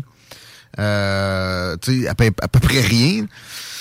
Puis, c'est quand même un salaire pas négligeable, être élu au fédéral avec un ministère comme ça? Euh, mais c'est ça, le budget, ça fait pitié. Et euh, effectivement, les pauvres conservateurs, le, le- le- scheme là, au Canada, c'est quand même ça. Les libéraux, ils rentrent, ils dépensent inconsidérément. Les conservateurs arrivent, sont obligés de faire le ménage avec l'opprobre qui vient avec, puis c'est toujours le même cycle qui se perpétue. C'est un peu, c'est un peu triste. On est chanceux, pareil, qu'ils continuent à, à- à faire ça avec, euh, avec toutes les, les insultes puis les problèmes qui viennent avec de traitement médiatique aussi. Euh. Puis pour donner une idée, ben rapidement de même, là, tu sais, euh, on parle des dépenses, là. Mhm. En, en 2017, euh, pardon, en 2015, là, de, le, le- la dette du Canada, c'était de 616 milliards. Cette année est de 1,13 billion. Elle, a, elle a carrément plus doublé euh, au courant des sept dernières années. Donc, euh, on parle de dépenses. Il y, a, y a comme une limite qui, qui semble, euh, qui semble être incapable d'atteindre en ce moment. Puis il faut vraiment qu'il y ait un changement de culture. Parce que si c'est pas un changement de culture, c'est des élections que ça va prendre, mais il va falloir vraiment que ça change à Ottawa pour qu'on revienne à la normale. là. Là-dessus, je suis assez optimiste. Moi, j'ai l'impression que avant l'été prochain, on va avoir un, exercice démocratique, euh, puis euh, que ça sera la question de l'urne, c'est-à-dire l'inflation puis les, finances publiques. 300 milliards pour les bateaux de guerre, on reste au fédéral. euh, ça, c'est pas c'est pas une commande. C'est-tu la vieille commande que euh, C-SPAN puis Irving euh, Shipbuilding sont regarde livrer depuis je sais pas combien de temps, ça? Ouais, hein? Oui, c'est exactement ça. On parle du projet canadien, Canadian Surface Combatant. OK. qui est la dépense là, la plus importante de l'histoire du Canada. Puis ça se trouve être la tête d'affiche du système d'approvisionnement militaire qui, qui fonctionne juste pas pantoute au Canada. Là. Ça se trouve être le même projet, effectivement. Bon. Mais c'était pas c'était pas ça le chiffre au départ qu'on avait euh, inscrit nécessairement, 300 milliards. Il me semble que c'était plus d'un 200 quelques. Ben, au départ, c'était plutôt dans les 65 millions sur 30 ans. Ça, c'est des chiffres qui ont été publiés en 2013. Arrête! Euh, puis, tu sais, pour donner une idée à quel point ça va pas bien avec leurs chiffres, c'est qu'à chaque fois qu'ils rouvrent le dossier, les montants sont rendus plus élevés. Puis là, on est rendu à 300 milliards sur 65 ans, en fait, là, parce que ça couvre la durée et le développement, puis l'achat. Pour 15 bateaux, pour le rappeler, c'est quand même 15 navires de guerre. Parce que pour, pour expliquer en fait aux auditeurs, le, le Canadian Surface Combatant, euh, le projet en tant que tel, ça, ça, ça vise à remplacer l'ensemble des bateaux de la Marine royale du Canada par une flotte un peu plus moderne, parce qu'entendons-nous, on rush avec l'équipement qu'on a pour assurer et protéger notre souveraineté. Fait que ça fait du sens qu'on ait des dépenses militaires, en, en quelque part, il en faut. Sauf que là, c'est c'est juste l'histoire d'un projet qui arrive pas, parce que on- ces bateaux-là sont, sont loin d'être arrivés. Puis euh, en fait, sont loin d'être fabriqués, même si on n'a pas encore entamé les chantiers, parce que non seulement les coûts, euh, en fait, l'analyse des coûts n'arrête pas d'augmenter. On est rendu à 84,5 milliards juste pour la livraison des bateaux. Puis euh, après ça, c'est le 216 milliards là, qui va s'accumuler pour euh, l'entretien. Mais, je veux dire, euh, pour l'instant, on n'est même pas proche de la planification parce que Irving, qui est le- l'entreprise qui a obtenu l'appel d'offres, ils ont besoin de subventions du gouvernement fédéral pour, fa- pour fabriquer, en fait, pour adapter le chantier naval à Halifax, qui s'assurer de pouvoir créer ces bateaux-là. Euh, donc, euh, je veux dire, ça fait depuis 2011 qu'ils ont reçu les tout l'en- l'ensemble des appels d'offres qui ont gagné pour, entre autres, la, la- les construire les nouveaux bateaux de la flotte, mais aussi pour le projet le CSC. Ils, ils ont toujours pas commencé à les livrer. là. Euh, ces bateaux-là, on n'a aucune idée quand est-ce qu'on va les voir. Les coûts ont explosé trois fois en, depuis aussi longtemps qu'on a commencé le projet.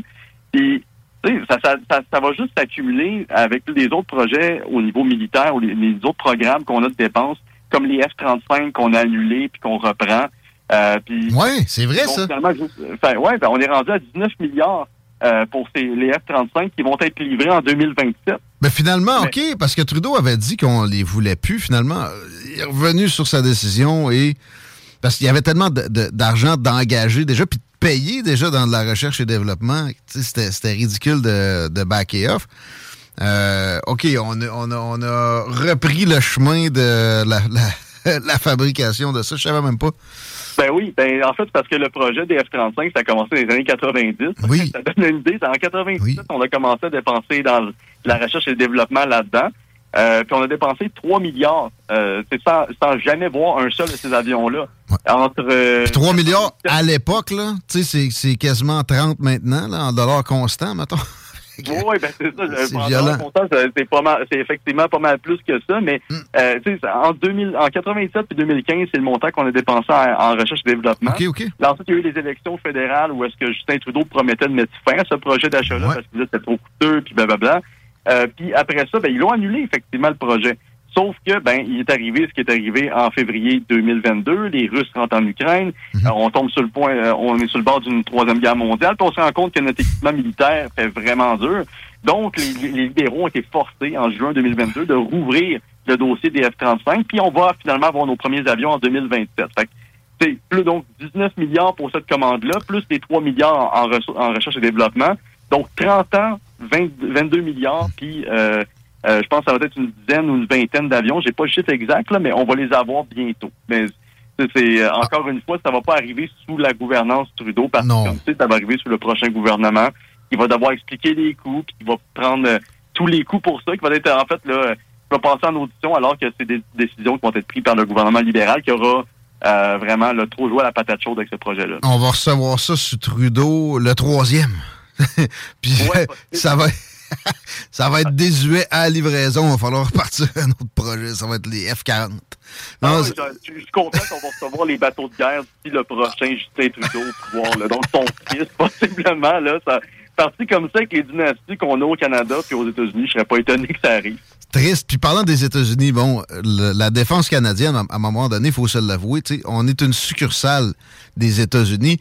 Le supposé abandon des F-35 de Justin Trudeau, moi, je vais être plus machiavélique que toi, puis peut-être un, peu plus complotiste. Il n'a jamais vraiment abandonné ça. Il a, mis de côté.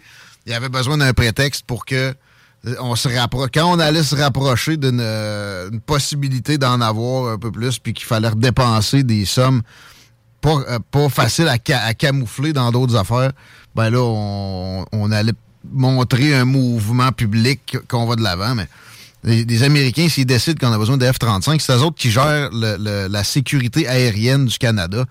T'as pas le choix d'y aller. On commencera pas non plus à acheter des Rafales ou des, euh, je sais pas moi, euh, des Hornets. Là, ça, c'est- ça finit là. Eux autres, ils veulent qu'on ait des F-35. On achète des F-35. Euh, on pas le choix. C'est un peu triste pour le, le contribuable, mais euh, on, on fait ce que les Américains... On dépense de la façon que les Américains ont, ont envie qu'on le fasse pour ce qui est de nos aéronefs de pointe. Petite dernière, là, je ne veux pas abuser de ton temps, mais je vois sur le site euh, de la Fédération ca- canadienne des contribuables que je vous invite à aller visiter que vous, euh, vous parlez de taxes sur la revente d'une résidence principale. J'ai-tu manqué une page d'histoire, moi? Qui est le politicien qui prône ça? Ce serait quoi, le Québec solidaire, sûrement, quoi? Euh, non, ben, c'est plutôt au fédéral, en fait, là, qu'on, qu'on a envoyé cette demande-là. Ça fait un petit moment que le dossier traîne, là. Euh, mais en fait, c'est ça, c'est parce que vous avez euh, des taxes sur la, la valeur résidentielle qui, qui s'accumulent. là. C'est un gain en valeur qui découle de la vente d'une résidence qui, mais qui, a, qui a normalement toujours été exemptée d'impôts et qui est l'est plus, en fait. Euh, donc, euh, donc, essentiellement, c'est une exemption fiscale auquel les gens n'ont plus le droit, qu'on veut qu'il soit récupéré. Un peu. Euh, La, résidence, souvent, tu vends ta, ta maison dans laquelle tu as habité toute ta vie là, pour aller habiter en résidence pour personnes âgées. Puis, le, plus tu fais d'argent, plus tu vas payer de taxes, là, ou c'est fixe? Comment ça fonctionne? Ben, en fait, c'est, c'est euh, là, j'ai peut-être mal expliqué, mais c'est, la, c'est une taxe sur le gain de capital. Je pense que on arrive à, à ça, mais c'est, c'est- l'affaire, c'est que pour l'instant, ça n'a pas été encore implanté, mais la Société canadienne des hypothèques, eux, ils, ils ont dépensé pour pas loin d'un quart de million euh, pour avoir une étude là-dessus. Puis l'affaire, c'est que ce- ce- cette étude-là, elle a été envoyée au gouvernement fédéral, puis on sait que Justin Trudeau, il songe, du moins que son gouvernement, il songe depuis un- une certaine période, mais ça n'a pas encore vu le jour. Nous, on s'assure, on- la raison pour laquelle on a une pétition, c'est pour s'assurer d'avoir une mobilisation qui est déjà là. Euh, mais c'est ça, pour l'instant, on ne sait pas si ça va rentrer en vigueur. On espère que non, par contre. Mais, mais ça serait une catastrophe parce qu'effectivement, les gens qui partent en résidence après avoir payé leur maison toute leur vie ou les gens qui décident de, de simplement vendre leur maison pour essayer d'aller- d'aller chercher- d'obtenir une économie puis d'a- d'acheter plus gros, ils vont être pénalisés à cause de ça. Puis on parle, on on n'a pas encore établi c'est quoi les maisons qui vont être touchées. Est-ce que c'est nécessairement des, des, euh, des propriétés, à- des, euh, comment dire, des, euh, des habitations à logement ou c'est des condos? Mais ça reste que peu importe qui ça va, qui ça va toucher, ça va affecter Ça va de- Probablement tout. Peut-être qu'ils vont mettre un montant minimal, là, un peu comme la Ville de Québec vient de faire. Il y, a- il y a une taxe de bienvenue bonifiée, plus grosse, mais c'est rien que les, entre guillemets, riches, les, les gens avec des, des, euh, hein, des- des revenus modestes, puis des maisons modestes ne seront pas embêtés par ça. Ben oui. Comme si une maison à C'est 500 000. complètement hypocrite, par exemple, parce que les, les villes, au courant des dernières années, puis j'ai envoyé des demandes d'accès à l'information justement là-dessus, là, mais ils ont vu leur revenu sur la taxe de bienvenue pour très souvent plus que doubler euh, depuis 2017. Fait que c'est quand même bizarre qu'ils parlent d'ajouter un autre taxe quand sa ville a perçu des montants assez importants. La, bonne, la raison pour laquelle ces montants-là ont doublé, c'est à cause de la- de l'augmentation des valeurs immobilières puis des bulles qui ont eu lieu un peu partout au Québec. Ben, les villes ont, ont profité grâce à avec la taxe de bienvenue de cette manne-là. Puis là, lui, à Québec, il va en rajouter une. Ça fait aucun, ça fait aucun sens. Mais c'est un progressiste assoiffé de taxes, comme Justin Trudeau. Puis sérieux, dans l'étude dont tu me parles, euh, commandée par la SCHL, là, c'est c'est c'est insultant parce a pas besoin d'études. Vous avez le goût d'une taxe, là. C'est quoi, vo- une étude? Vous me niaisez. En plus, on paye votre étude. Sérieux, c'est... Ben, ce que j'ai remarqué avec ces études-là, puis effectivement, c'est- surtout qu'on en plus on paye pour se faire taxer, là, mais la Se faire justifier de se faire taxer alors que c'est écrit d'avance. Exact. Puis la plupart de ces études-là, comme celle sur la taxe kilométrique ou sur les autres types de, de mesures fiscales, ils viennent toujours avec un- un- une, une part de la recherche qui est octroyée à comment est-ce qu'on va rendre le tout euh, acceptable socialement. Parce qu'ils misent toujours sur l'acceptabilité sociale pour s'assurer ce que le projet passe. Sinon, ils s'attendent à ce qu'il y ait des contre-coups puis que les gens, puis que finalement le gouvernement recule à cause de la protestation ou peu importe. Fait que, c'est de dire qu'ils vont, ils ont même étudié le volet où est-ce qu'ils vont essayer de nous faire avaler que cette taxe-là a du bon sens. Euh, donc, j'ai hâte de voir c'est quoi leurs arguments parce que, à mon sens, il n'y en a aucun qui fait du sens là-dessus. Ah, c'est nocif. Faire un don, c'est facile à trouver sur le site de la Fédération canadienne des contribuables. Je le recommande. Je le fais moi-même. Pas plus tard Merci qu'après le show. Nicolas Gagnon, grand plaisir de te parler. Merci pour tous ces beaux apports-là. À bientôt. Ben, ben, à bientôt, merci beaucoup. Et le travail de la Fédération, c'est extrêmement important. Regardez les trouvailles qui sont apportées. Des demandes d'accès à l'information, là. C'est pas juste le bureau d'enquête Petite Via qu'il faut qu'il en fasse. Des institutions indépendantes comme ça. C'est merveilleux. Euh, et euh, c'est vraiment user-friendly. Je suis en train de regarder ça pour faire un don. Fédération canadienne des contribuables où tu tapes contribuable.ca direct, t'es sur le site, puis euh, tu peux donner le montant que tu veux. C'est important. À 16h48, j'ai eu des demandes spéciales euh, pour la toune de tantôt. Excusez de ne pas l'avoir mis encore. Euh, finalement, tu sais, j'ai ajouté au line-up. Vous écoutez les salles des nouvelles, on va jouer. Euh, De quoi de Westside, là, ça tournait autour de ça, ce que ce qu'on m'a demandé. Je, vous garde la surprise pour retour de la pause. On a Isabelle Jasson aussi, qui s'en vient avant que la pause musicale. En attendant les deux snooze, se pointe le nez. Le show qui donne chaud est là ce soir aussi. C'est lundi. C'est Rhapsody aussi, que ça veut dire euh, Monday comme ça. 969fm.ca, ça griche dans ton char. Reste là. Bingo Radio! Contrez l'inflation avec le meilleur fun des dimanches après-midi. Chico donne 3000 pièces et plein de cadeaux. Tous les dimanches, 15h. Détails et points de vente au 969fm.ca, section Bingo. B et la bête. La nouvelle application de CJMD est bien dispo maintenant sur Google Play et Apple Store. L'appli CJMD est là pour toi. Podcast, écoute en direct, extrait, etc. Père pas de vue, le média en montée au Québec. Load l'appli CJMD sur Google Play et Apple Store.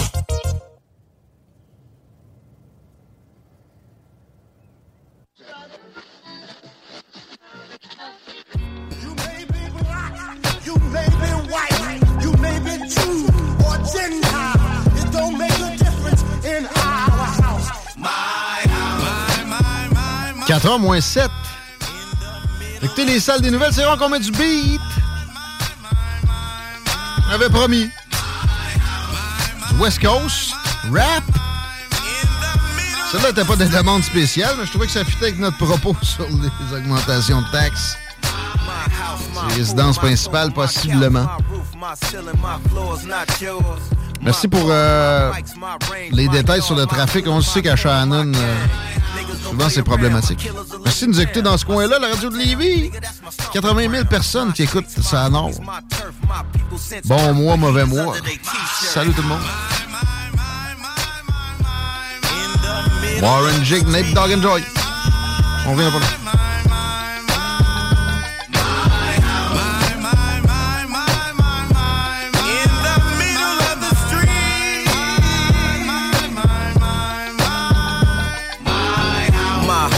My caddy, my foes, my drink, my smoke, my suicide dose, kush blowing, Remy Poen, don't trip, you know where all the bitches going.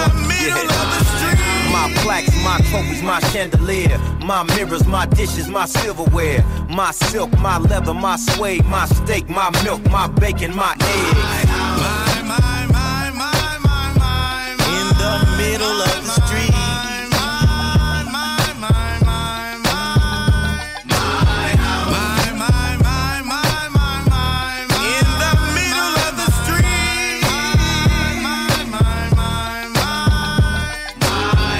My carpet, my pillows, my rug. My marble, my granite, my wood. My curtains, my shades, my blinds. As far as my eyes can see, it's all. My sink, my closet, my minks. My socks and drawers, my charms, my links. My bank, my money, my safe. My burner on my waist, don't try to run up and. In the middle of the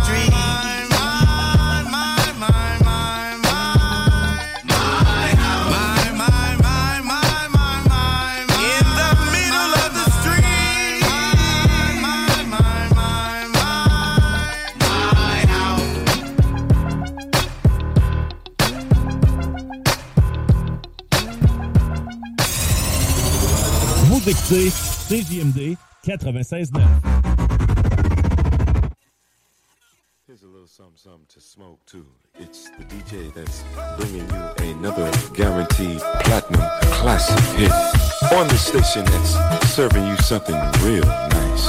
It's W Balls. And I am the DJ that is doing it to you one more time in your ear hole. DJ ECD. What up to all my G's and G's? This right here gon' be the she's at. Who got the West Coast down that you're always wanting? Dog pound gangsters, we still G funkin'. Let me know a little something. Cook up the bass, now your trunk be subbing. Riding down your block or your ad license plate say dad. 2000 and five tags in the Chevy Tahoe on the 23s. From me to you, this is how we G from Frisco to Oakland, back to Sac North Richmond, back to the beach where my boys be getting it. Where them deeps keep spinning, where we smoke that bud, swerving on them nigga like yo. What up, It's a hood thing going representing, and Diggy won't stop till the gangster finish. I'm a menace to the funkadelic, that roll it up and take a puff and inhale it.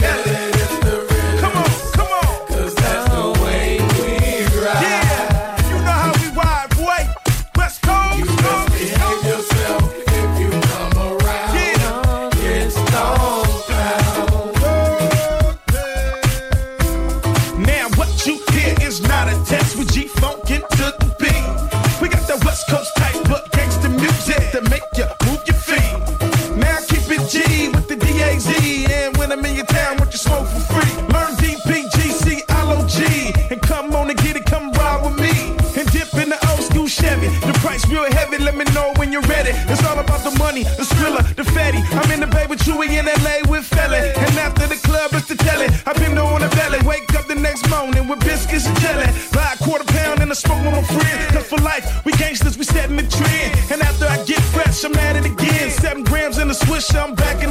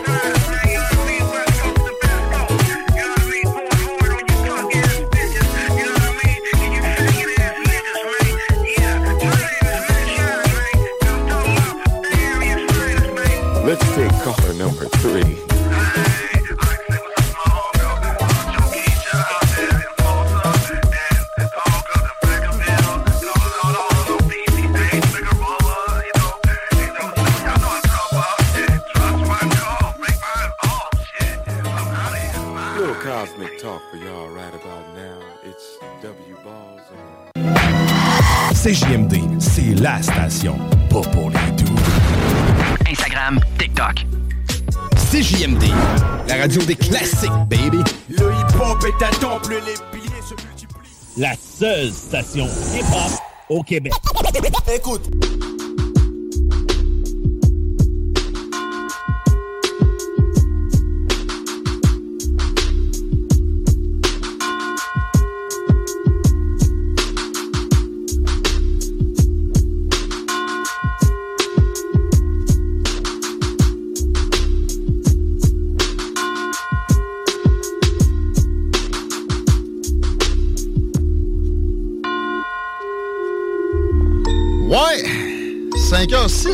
écoutez le retour à CGMD. N'oubliez pas que le lundi égale les deux snooze, mais Marcus est en congé de paternité, la paupiette. Devrait être là jeudi. Ben le remplace, on n'est pas en reste. C'est le show qui est le show. Après, Christine, Rémi, le beau Jeff. La grosse préparation. Ça va donner un bon show. Rhapsody aussi, un peu plus tard. Show hip-hop dans vos oreilles la dose rap avec le fameux Rémi Giguère. Et c'est JMD la nuit jusqu'à demain matin, babu. C'est ça qu'on vous réserve pour les prochaines heures. La météo, elle, vous réserve un refroidissement. On avait 14 au plus chaud aujourd'hui. La nuit va être à 2. La journée de demain, 6.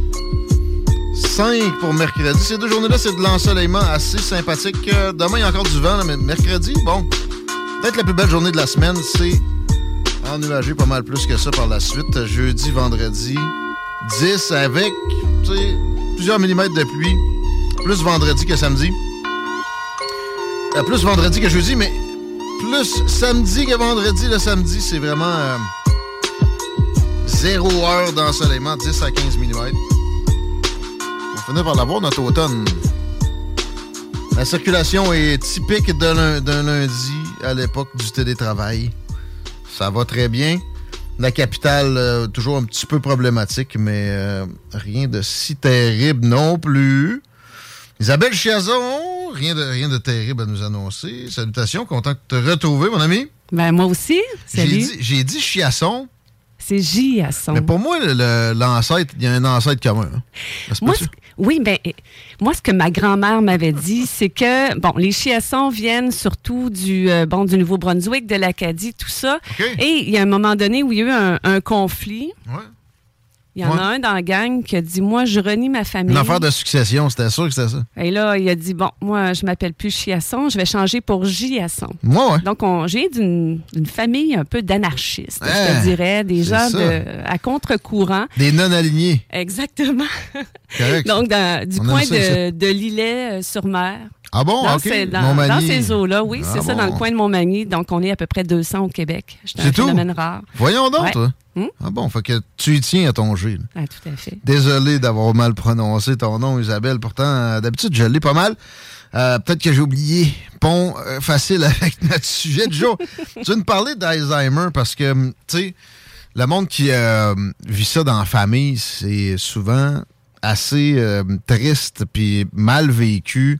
Ça génère beaucoup d'anxiété puis de peut-être de dramatisation.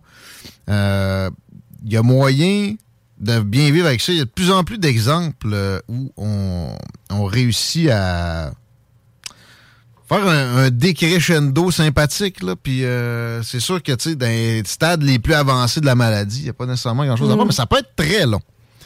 Et là, tu as un village à nous citer que tu as appris à connaître dernièrement qui peut-être va faire école. Qui fait les choses différemment, véritablement, parce qu'on en connaît tous des gens qui sont aux prises avec la démence, la maladie d'Alzheimer. Euh, je ne sais pas quel âge que tu as. Tu es, plus jeune que moi, mais bon, dans l'âge de mes 37. parents, 70, euh, 75 ans, tout ça, on commence à avoir de plus en plus de, de gens qui sont aux prises avec cette maladie-là. Et je te dirais que personnellement, même à, bon, à mon âge, moi j'en ai 47 et euh, on- je commence des fois à avoir des petits trous de mémoire. Je cherche mes mots. Et puis, On- pas, y pense. On a peur de ça parce qu'on le voit dans, dans quelle direction les gens euh, se ramassent justement quand ils sont aux prises avec la maladie. Souvent, ça peut être pas drôle. Euh, souvent, c'est dramatisé. Mais, ouais, les trous de mémoire on- qui font peur, là. Tu sais, moi, mon père, il me fait ça. de- de- de- Ah, hey, que- comment ça, je me rappelle plus. Je à 20 ans, il y avait des affaires que j'étais surprenant à quel point j'avais j'avais pu pas m'en rappeler. Là. Fait qu'il faut, faut pas non plus empirer nos, nos trous de mémoire. Mais ça arrive que c'est la, la vraie affaire. Puis même chez des jeunes aussi. Là. Mais ça, c'est pas. Mais bon, euh, tu as vraiment un exemple de quelque chose qui est une. euh, un paradis pour les, les oui, gens atteints de pour ça? les gens euh, aux prises avec cette maladie-là. Donc, Avant que tu ailles plus loin, tu as parlé de démence. oui. Est-ce que c'est la même chose? euh, Il y a vraiment. une- L'Alzheimer, c'est un des, euh, des types de démence. OK. Ah bon? Oui. Bon. C'est ça. Souvent, on les la démence englobe gens. C'est ça, il y a différents types de démence et l'Alzheimer en fait partie. On Donc, devrait changer le nom de ça maintenant. Oui, hein, parce qu'il y a une Ça sonne connotation. démon. euh, ben, c'est ça, là. C'est pas, pas nécessairement positif comment ça sonne. Pour Donc, vrai, euh, je suis sûr qu'on check les racines latines, puis il y a démon là-dedans. Ben, écoute, j'ai un modèle de, de village, justement, aux Pays-Bas, et on parle d'un village démonia. Fait que déjà, ça, ça te donne une idée de, de comment on peut le Ça- définir. Ça sonne diabola, quasiment. Voyons. Donc, la maladie d'Alzheimer, c'est une maladie euh, neurodégénérative chronique qui détruit les cellules cérébrales, ce qui provoque avec le temps une détérioration de la mémoire, des capacités de réflexion. Ça fait pas partie du processus normal de vieillissement. C'est irréversible et, comme je le disais, c'est la forme la plus, euh, la plus fréquente de la démence. Donc, en quelques chiffres, si on regarde au niveau du Canada, 569 600, c'est le nombre de Canadiens qui sont atteints d'un trouble de neurocognitif en 2020 et près d'un million est le nombre de Canadiens atteints d'un trouble euh, neurocognitif en 2030. En tout cas, c'est ce qu'on prévoit.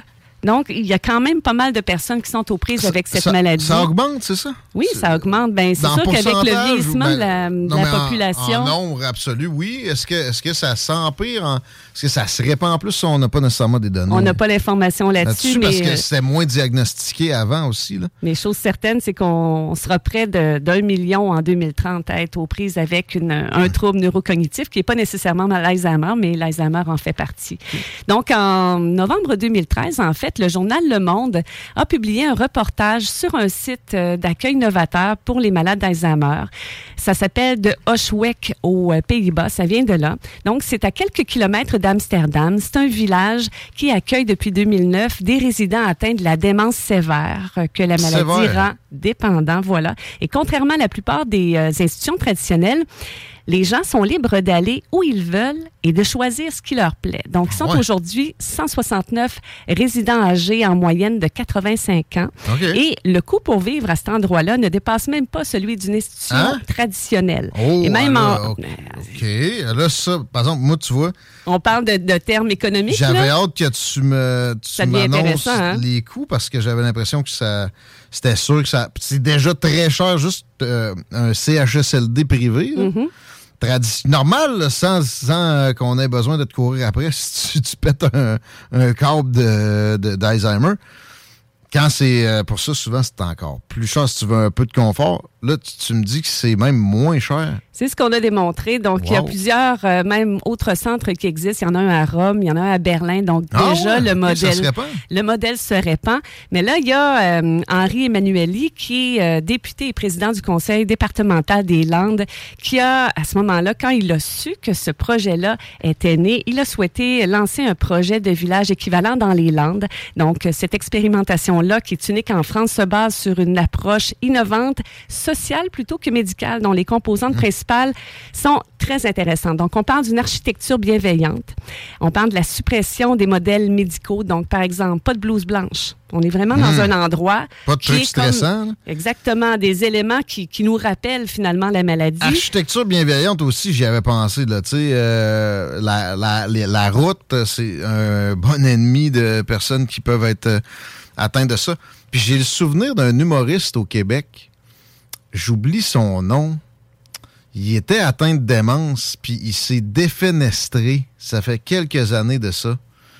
Euh, shit. Puis, euh, ben c'est ça. Quand on sait que quelqu'un atteint de démence dans le coin, les fenêtres, faut, faut, faut y penser là, quand on fait d'architecture. So- Sortir de la chambre d'hôpital. Ouais. Déjà. Mais architecture, comment t'appelles ça, architecture? Une, ar- une architecture bienveillante. Ouais. Fait que des fenêtres, peut-être pas des barreaux, là, mais penser à ce que ça. Ouais. Ben, écoute bien, donc on parle du respect des goûts et des rythmes de vie, on parle du maintien des liens étroits avec les proches et de l'intégration au tissu urbain et à la vie en cité. Donc ça s'appelle le village landais Alzheimer. Il y a 120 résidents, dont euh, 10 de moins de 60 ans.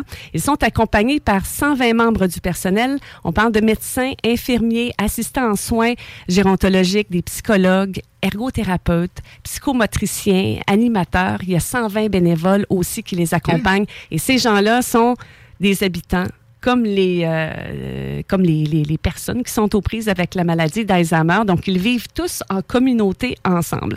Donc, ce village-là a ouvert ses portes en juin 2020 à Dax et le chantier a coûté 28,8 millions d'euros. Donc, peut-être Ouais. que tu pourrais convertir en argent canadien. Ouais, c'est On parle-.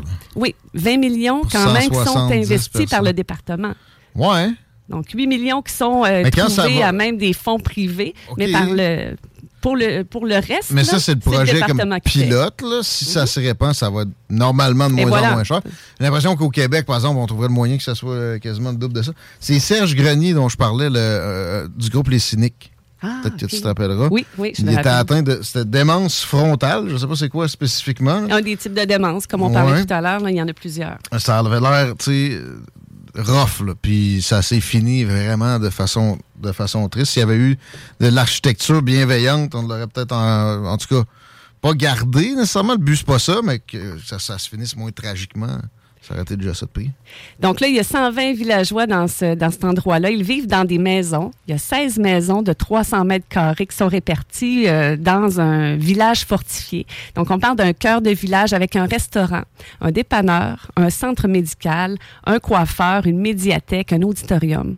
Tout ça, c'est ouvert à la population. Et le but, c'est de recréer donc un cadre social familier et maintenir une qualité de vie, encourager aussi la part d'autonomie restante aussi euh, des, euh, des villageois plutôt que de gérer la dépendance, tout en offrant une, une sécurisation douce, en fait. Donc, les villageois peuvent y recevoir leur famille chez eux. La vie est un peu semblable à celle dans la de l'extérieur. Donc, euh, c'est dans, dans la mesure du possible, évidemment. Et ce qui est intéressant, c'est quand tu parlais tout à l'heure, là, ça, ça touchait par rapport à l'architecture bienveillante, c'est que on est allé reproduire, en fait, des véritables maisons qu'on trouve déjà dans les Landes. Donc, euh, ouais, le ça, bois... ça pas. là. Il n'y a pas de, il a pas de barreaux. Il Hmm. y a pas de. C'est vraiment un village fortifié, mais on ne voit pas de clôture. C'est camouflé par des arbres. C'est ça, véritablement en comme un pareil, village de là, Gaulois, peut- comme on pouvait Ouais, le voir justement dans les BD, une palissade, tout ça. Donc les gens sont vraiment dans cet endroit-là qui est sécurisé et ils sont différents résidents qui vivent dans euh, dans, dans, dans, euh, dans plusieurs maisons et dans chacune de ces maisons, ben on a du personnel médical qui vit avec eux. Donc, ils vont faire des courses, ils vont à l'épicerie, ils vont participer à, à faire la vaisselle, ils vont plier les vêtements, ils vont jardiner, il y a des animaux sur place. Euh, c'est, c'est, c'est- écoute, c'est un concept là, qui est totalement euh, révolutionnaire. Donc, quatre maisonnées qui accueillent de 7 à 8 résidents. Et il y a des, euh, des aires communes, donc une terrasse, un salon, une salle à manger, une cuisine. Et chacun est libre d'aller et de venir, quelle que soit l'heure de ses envies. En Moi, je pleine pense nuit, que en ça plein peut, ça, qu'importe. ça peut faire en sorte que ça va être bien moins pire, leurs conditions. C'est-à-dire, ça, ça va peut-être même évoluer moins vite. C'est- Le stress est enlevé.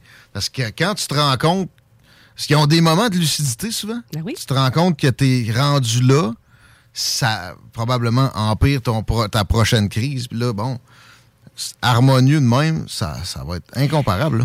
Mais écoute, moi, quand je, quand je lis ça, je me demande justement, parce que bon, c'est un, projet pilote et c'est sûr qu'il y a un aspect scientifique derrière. Justement, on va être capable de démontrer à quel point peut-être même qu'on serait capable de, de limiter peut-être la progression de la maladie, qu'elle euh, évoluerait euh, moins rapidement. On met de côté la médication. Et en même temps, je me dis, est-ce que c'est si important que ça, qu'on soit dans la performance et qu'on soit en mesure de pouvoir Hum. dire, regardez, là, on a des chiffres, on est capable de ralentir la maladie, tout ça. Est-ce qu'on ne devrait pas tout simplement s'attarder au bien-être des gens qui vivent la situation? Surtout quand c'est avancé, là, si euh, quelqu'un de 65 ans, on le pogne assez tôt, puis que les moments vraiment lourds sont retardés de 10 ans, OK, là. mais rendu dans 10 ans, ben là, non, ça donne, tu sais, ça donne quoi? Le but, c'est de passer, C'est irréversible de toute passer façon. ça de la meilleure façon possible. Exactement. Donc, on est en mesure de pouvoir euh, garantir la sécurité des gens. Ils interagissent avec des gens qui ne sont pas dans le jugement non plus parce qu'ils vivent exactement la même Mm, situation. Et ils peuvent continuer leur vie et la terminer de cette façon-là en vivant comme ils l'ont fait tout au long de leur existence sans nécésairement être enfermés dans un euh, CHSLD ou n'importe quel Mm. Ça, centre. On est dans une est- chambre est impersonnelle. Euh, j'ai des, j'ai des gens pas loin de chez moi, géographiquement, là, tu sais, Mm-hmm. Qui euh, ont quitté leur maison, puis s'en vont dans une, une résidence. Ils ont des moyens, c'est très cher.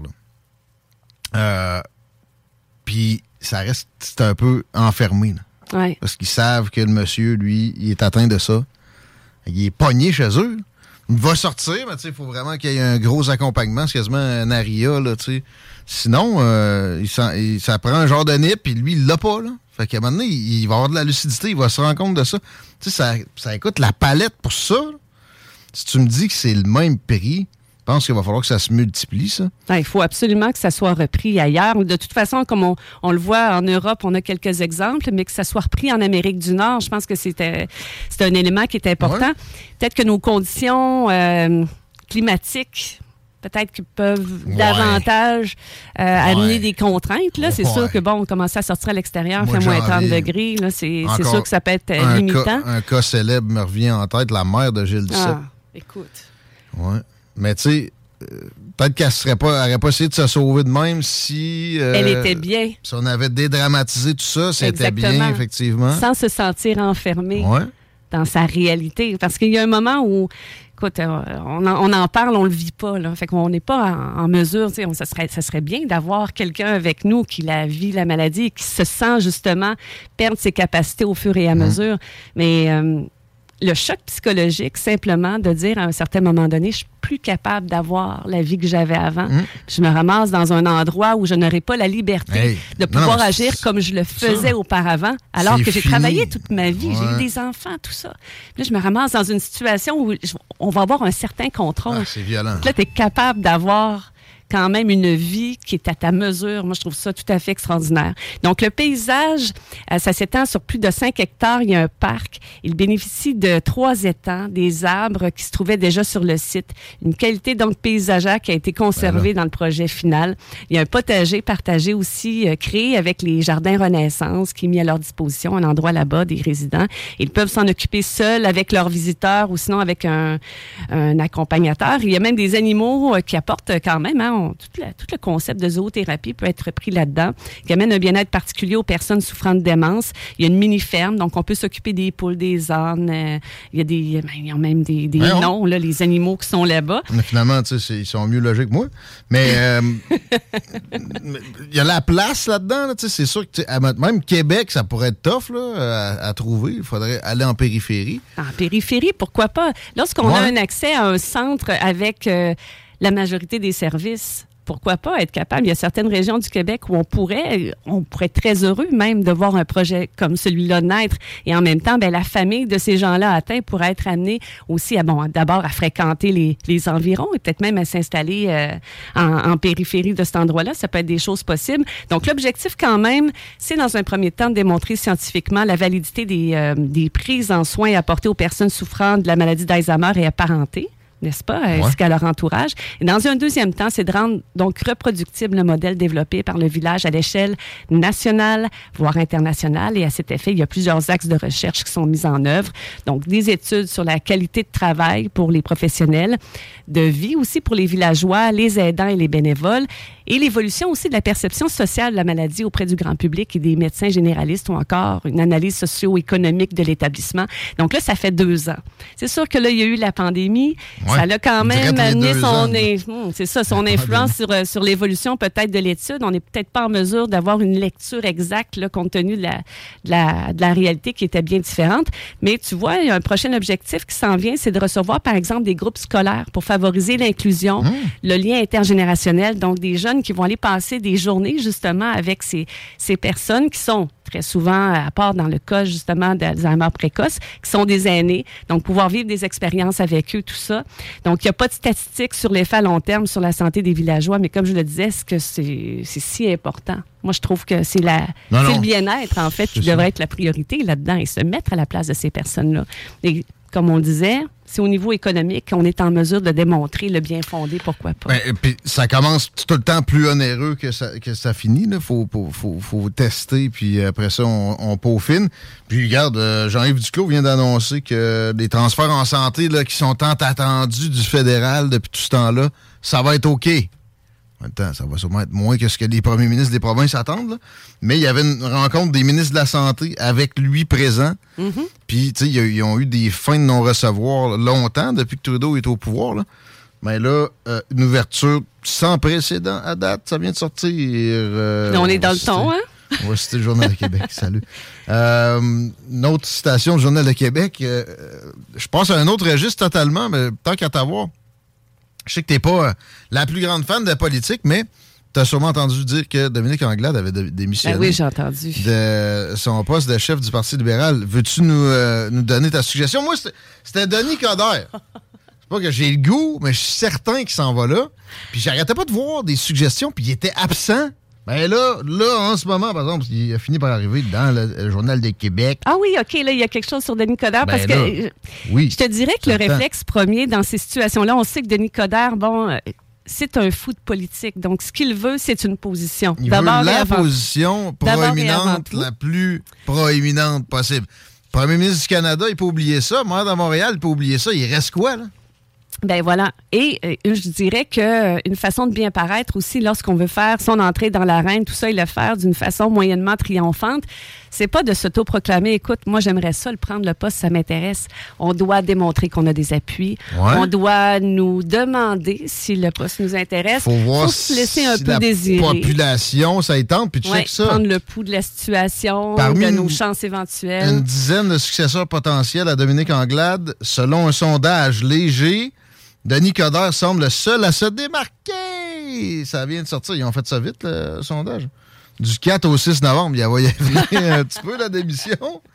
Il y avait-tu des informations privilégiées à, à lever les jeux? c'est certain. Écoute, Ben, s'en doutait, là, ça allait ben, vraiment On- mal pour elle. de toute façon, avant même la conférence de presse, on était au courant de ce qui allait être annoncé. Ouais. Déjà, c'est une démonstration qu'il y a une certaine fuite là aussi. Là, Moi, je vais plus loin. J'avais l'impression, avant la campagne, qu'elle allait pas tant que ça vraiment en campagne. Je sais que j'ai l'air un peu parano, là. Mais ça, c'est pas, c'est, pas possible. Ah. Même si la tentation est là, on ne peut pas laisser euh, un train, dé- débarquer du train en marche comme ça, même si on sait qu'il s'en va non, dans non, un non. mur. Non, mais qu'elle a pris la job, Ah, OK. tu sais, un peu euh, pour le club, là. Genre, tu vas faire un intérim, c'est sûr que tu passes pas, mais regarde, euh, tu seras pas perdante. Il y a un establishment qui est capable d'être assez machiavélique au Parti libéral.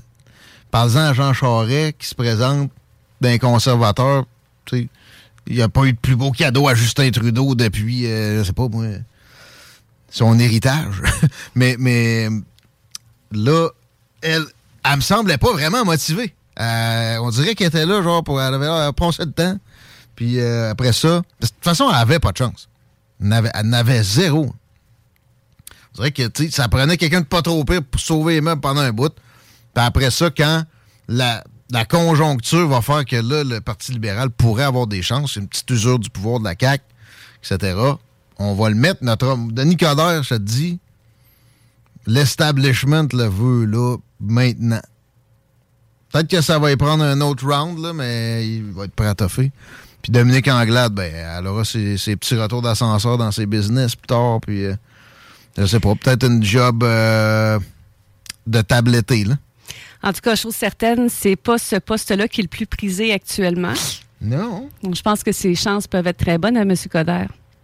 Nathalie Normando, Nathalie je l'entendais tantôt dans son émission euh, de ligne ouverte à 93.3, Cogeco, puis il parlait de ça, puis personne n'a suggéré son nom. Je trouvais qu'elle c'était un peu tristounet.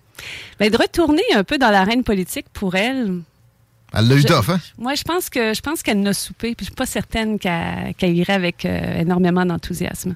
J'ai pogné un commentaire dans ce show-là, justement, qui parlait du fait que c'est à cause d'une femme euh, qu'elle se fait éjecter comme ça, la pauvre Dominique Anglade.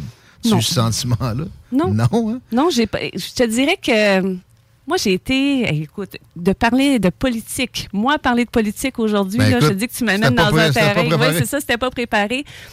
Euh, je te dirais que moi, personnellement, je trouve que Pauline Marois Ouais. a- l'a eu difficile aussi. là, Parce que était- c'était une femme, tu penses? Je pense qu'à ce moment-là, malheureusement, oui, je pense que le fait qu'elle euh, soit une femme et, ce qu'elle représente aussi, mais Moi, pas c'est ça. Pour moi, ce qu'elle pas seulement représente, le fait qu'elle soit une femme, mais qu'elle soit une femme euh, bien nantie, tout ça. Il y a différents, Progressiste, là, bien différents pensante. éléments qui n'ont pas joué en sa faveur parce qu'au niveau de l'expérience politique, elle a l'expérience politique. Ouais. C'était une femme qui était extrêmement solide, qui avait un bon bagage. Ouais, mais souvent, y a- ça nuit politique. aussi. Ça nuit aussi des carriéristes politiques. On n'aime pas toujours ça. Denis, Denis euh, Coderre, ça va y nuire un peu cette pour une certaine frange de la population. Oui, c'est ça, parce qu'on a l'impression quelquefois que les carrières de politiciens en tant que telles, c'est pas nécessairement les gens qui, qui ont une, une carrière comme, euh, comme celle-là, qui connaissent vraiment le vrai monde, qui ont vraiment ils vont- été sur le plancher des vaches. Vont On a vraiment faire des changements ou ils vont juste engraisser la machine comme elle s'engraisse de toute façon Voilà. elle-même? Mais euh, à l'heure actuelle, déjà, il y a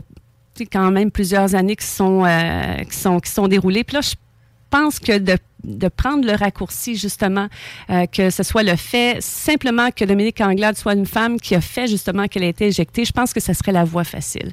Il y a, peu diffé- débile. il y a, il y a d'autres éléments aussi, je- à mon avis, qui, qui, euh, qui ont fait, euh, qui ont penché dans la balance. Là. Je pense que ce serait un peu simple d'y aller seulement euh, avec cette motivation-là. là.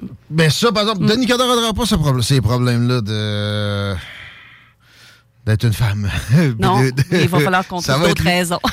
Thank God, Denis is back. Je vous mets euh, Ice Cube, Thank God. Puis on s'en va comme ça. Merci d'avoir été avec m'a fait moi. plaisir. Isabelle Giasson, les deux snooze s'en viennent, mais avant, il y a du imposte. Jacques Jacobus, Ken Lowe, Cardinal Official, euh, etc. Enjoy!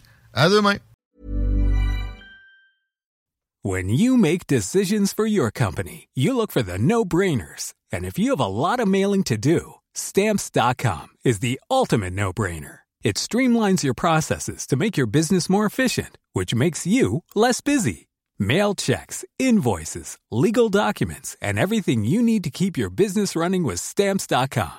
Seamlessly connect with every major marketplace and shopping cart. Schedule package pickups and see your cheapest and fastest shipping options from different carriers with rates up to 89% off USPS and UPS rates. And with the stamps.com mobile app, you can take care of mailing and shipping wherever you are. Make the same no-brainer decision as over 1 million other businesses with stamps.com. Sign up with code program for a 4-week trial plus free postage and a free digital scale. No long-term commitments or contracts. That's stamps.com. Code program.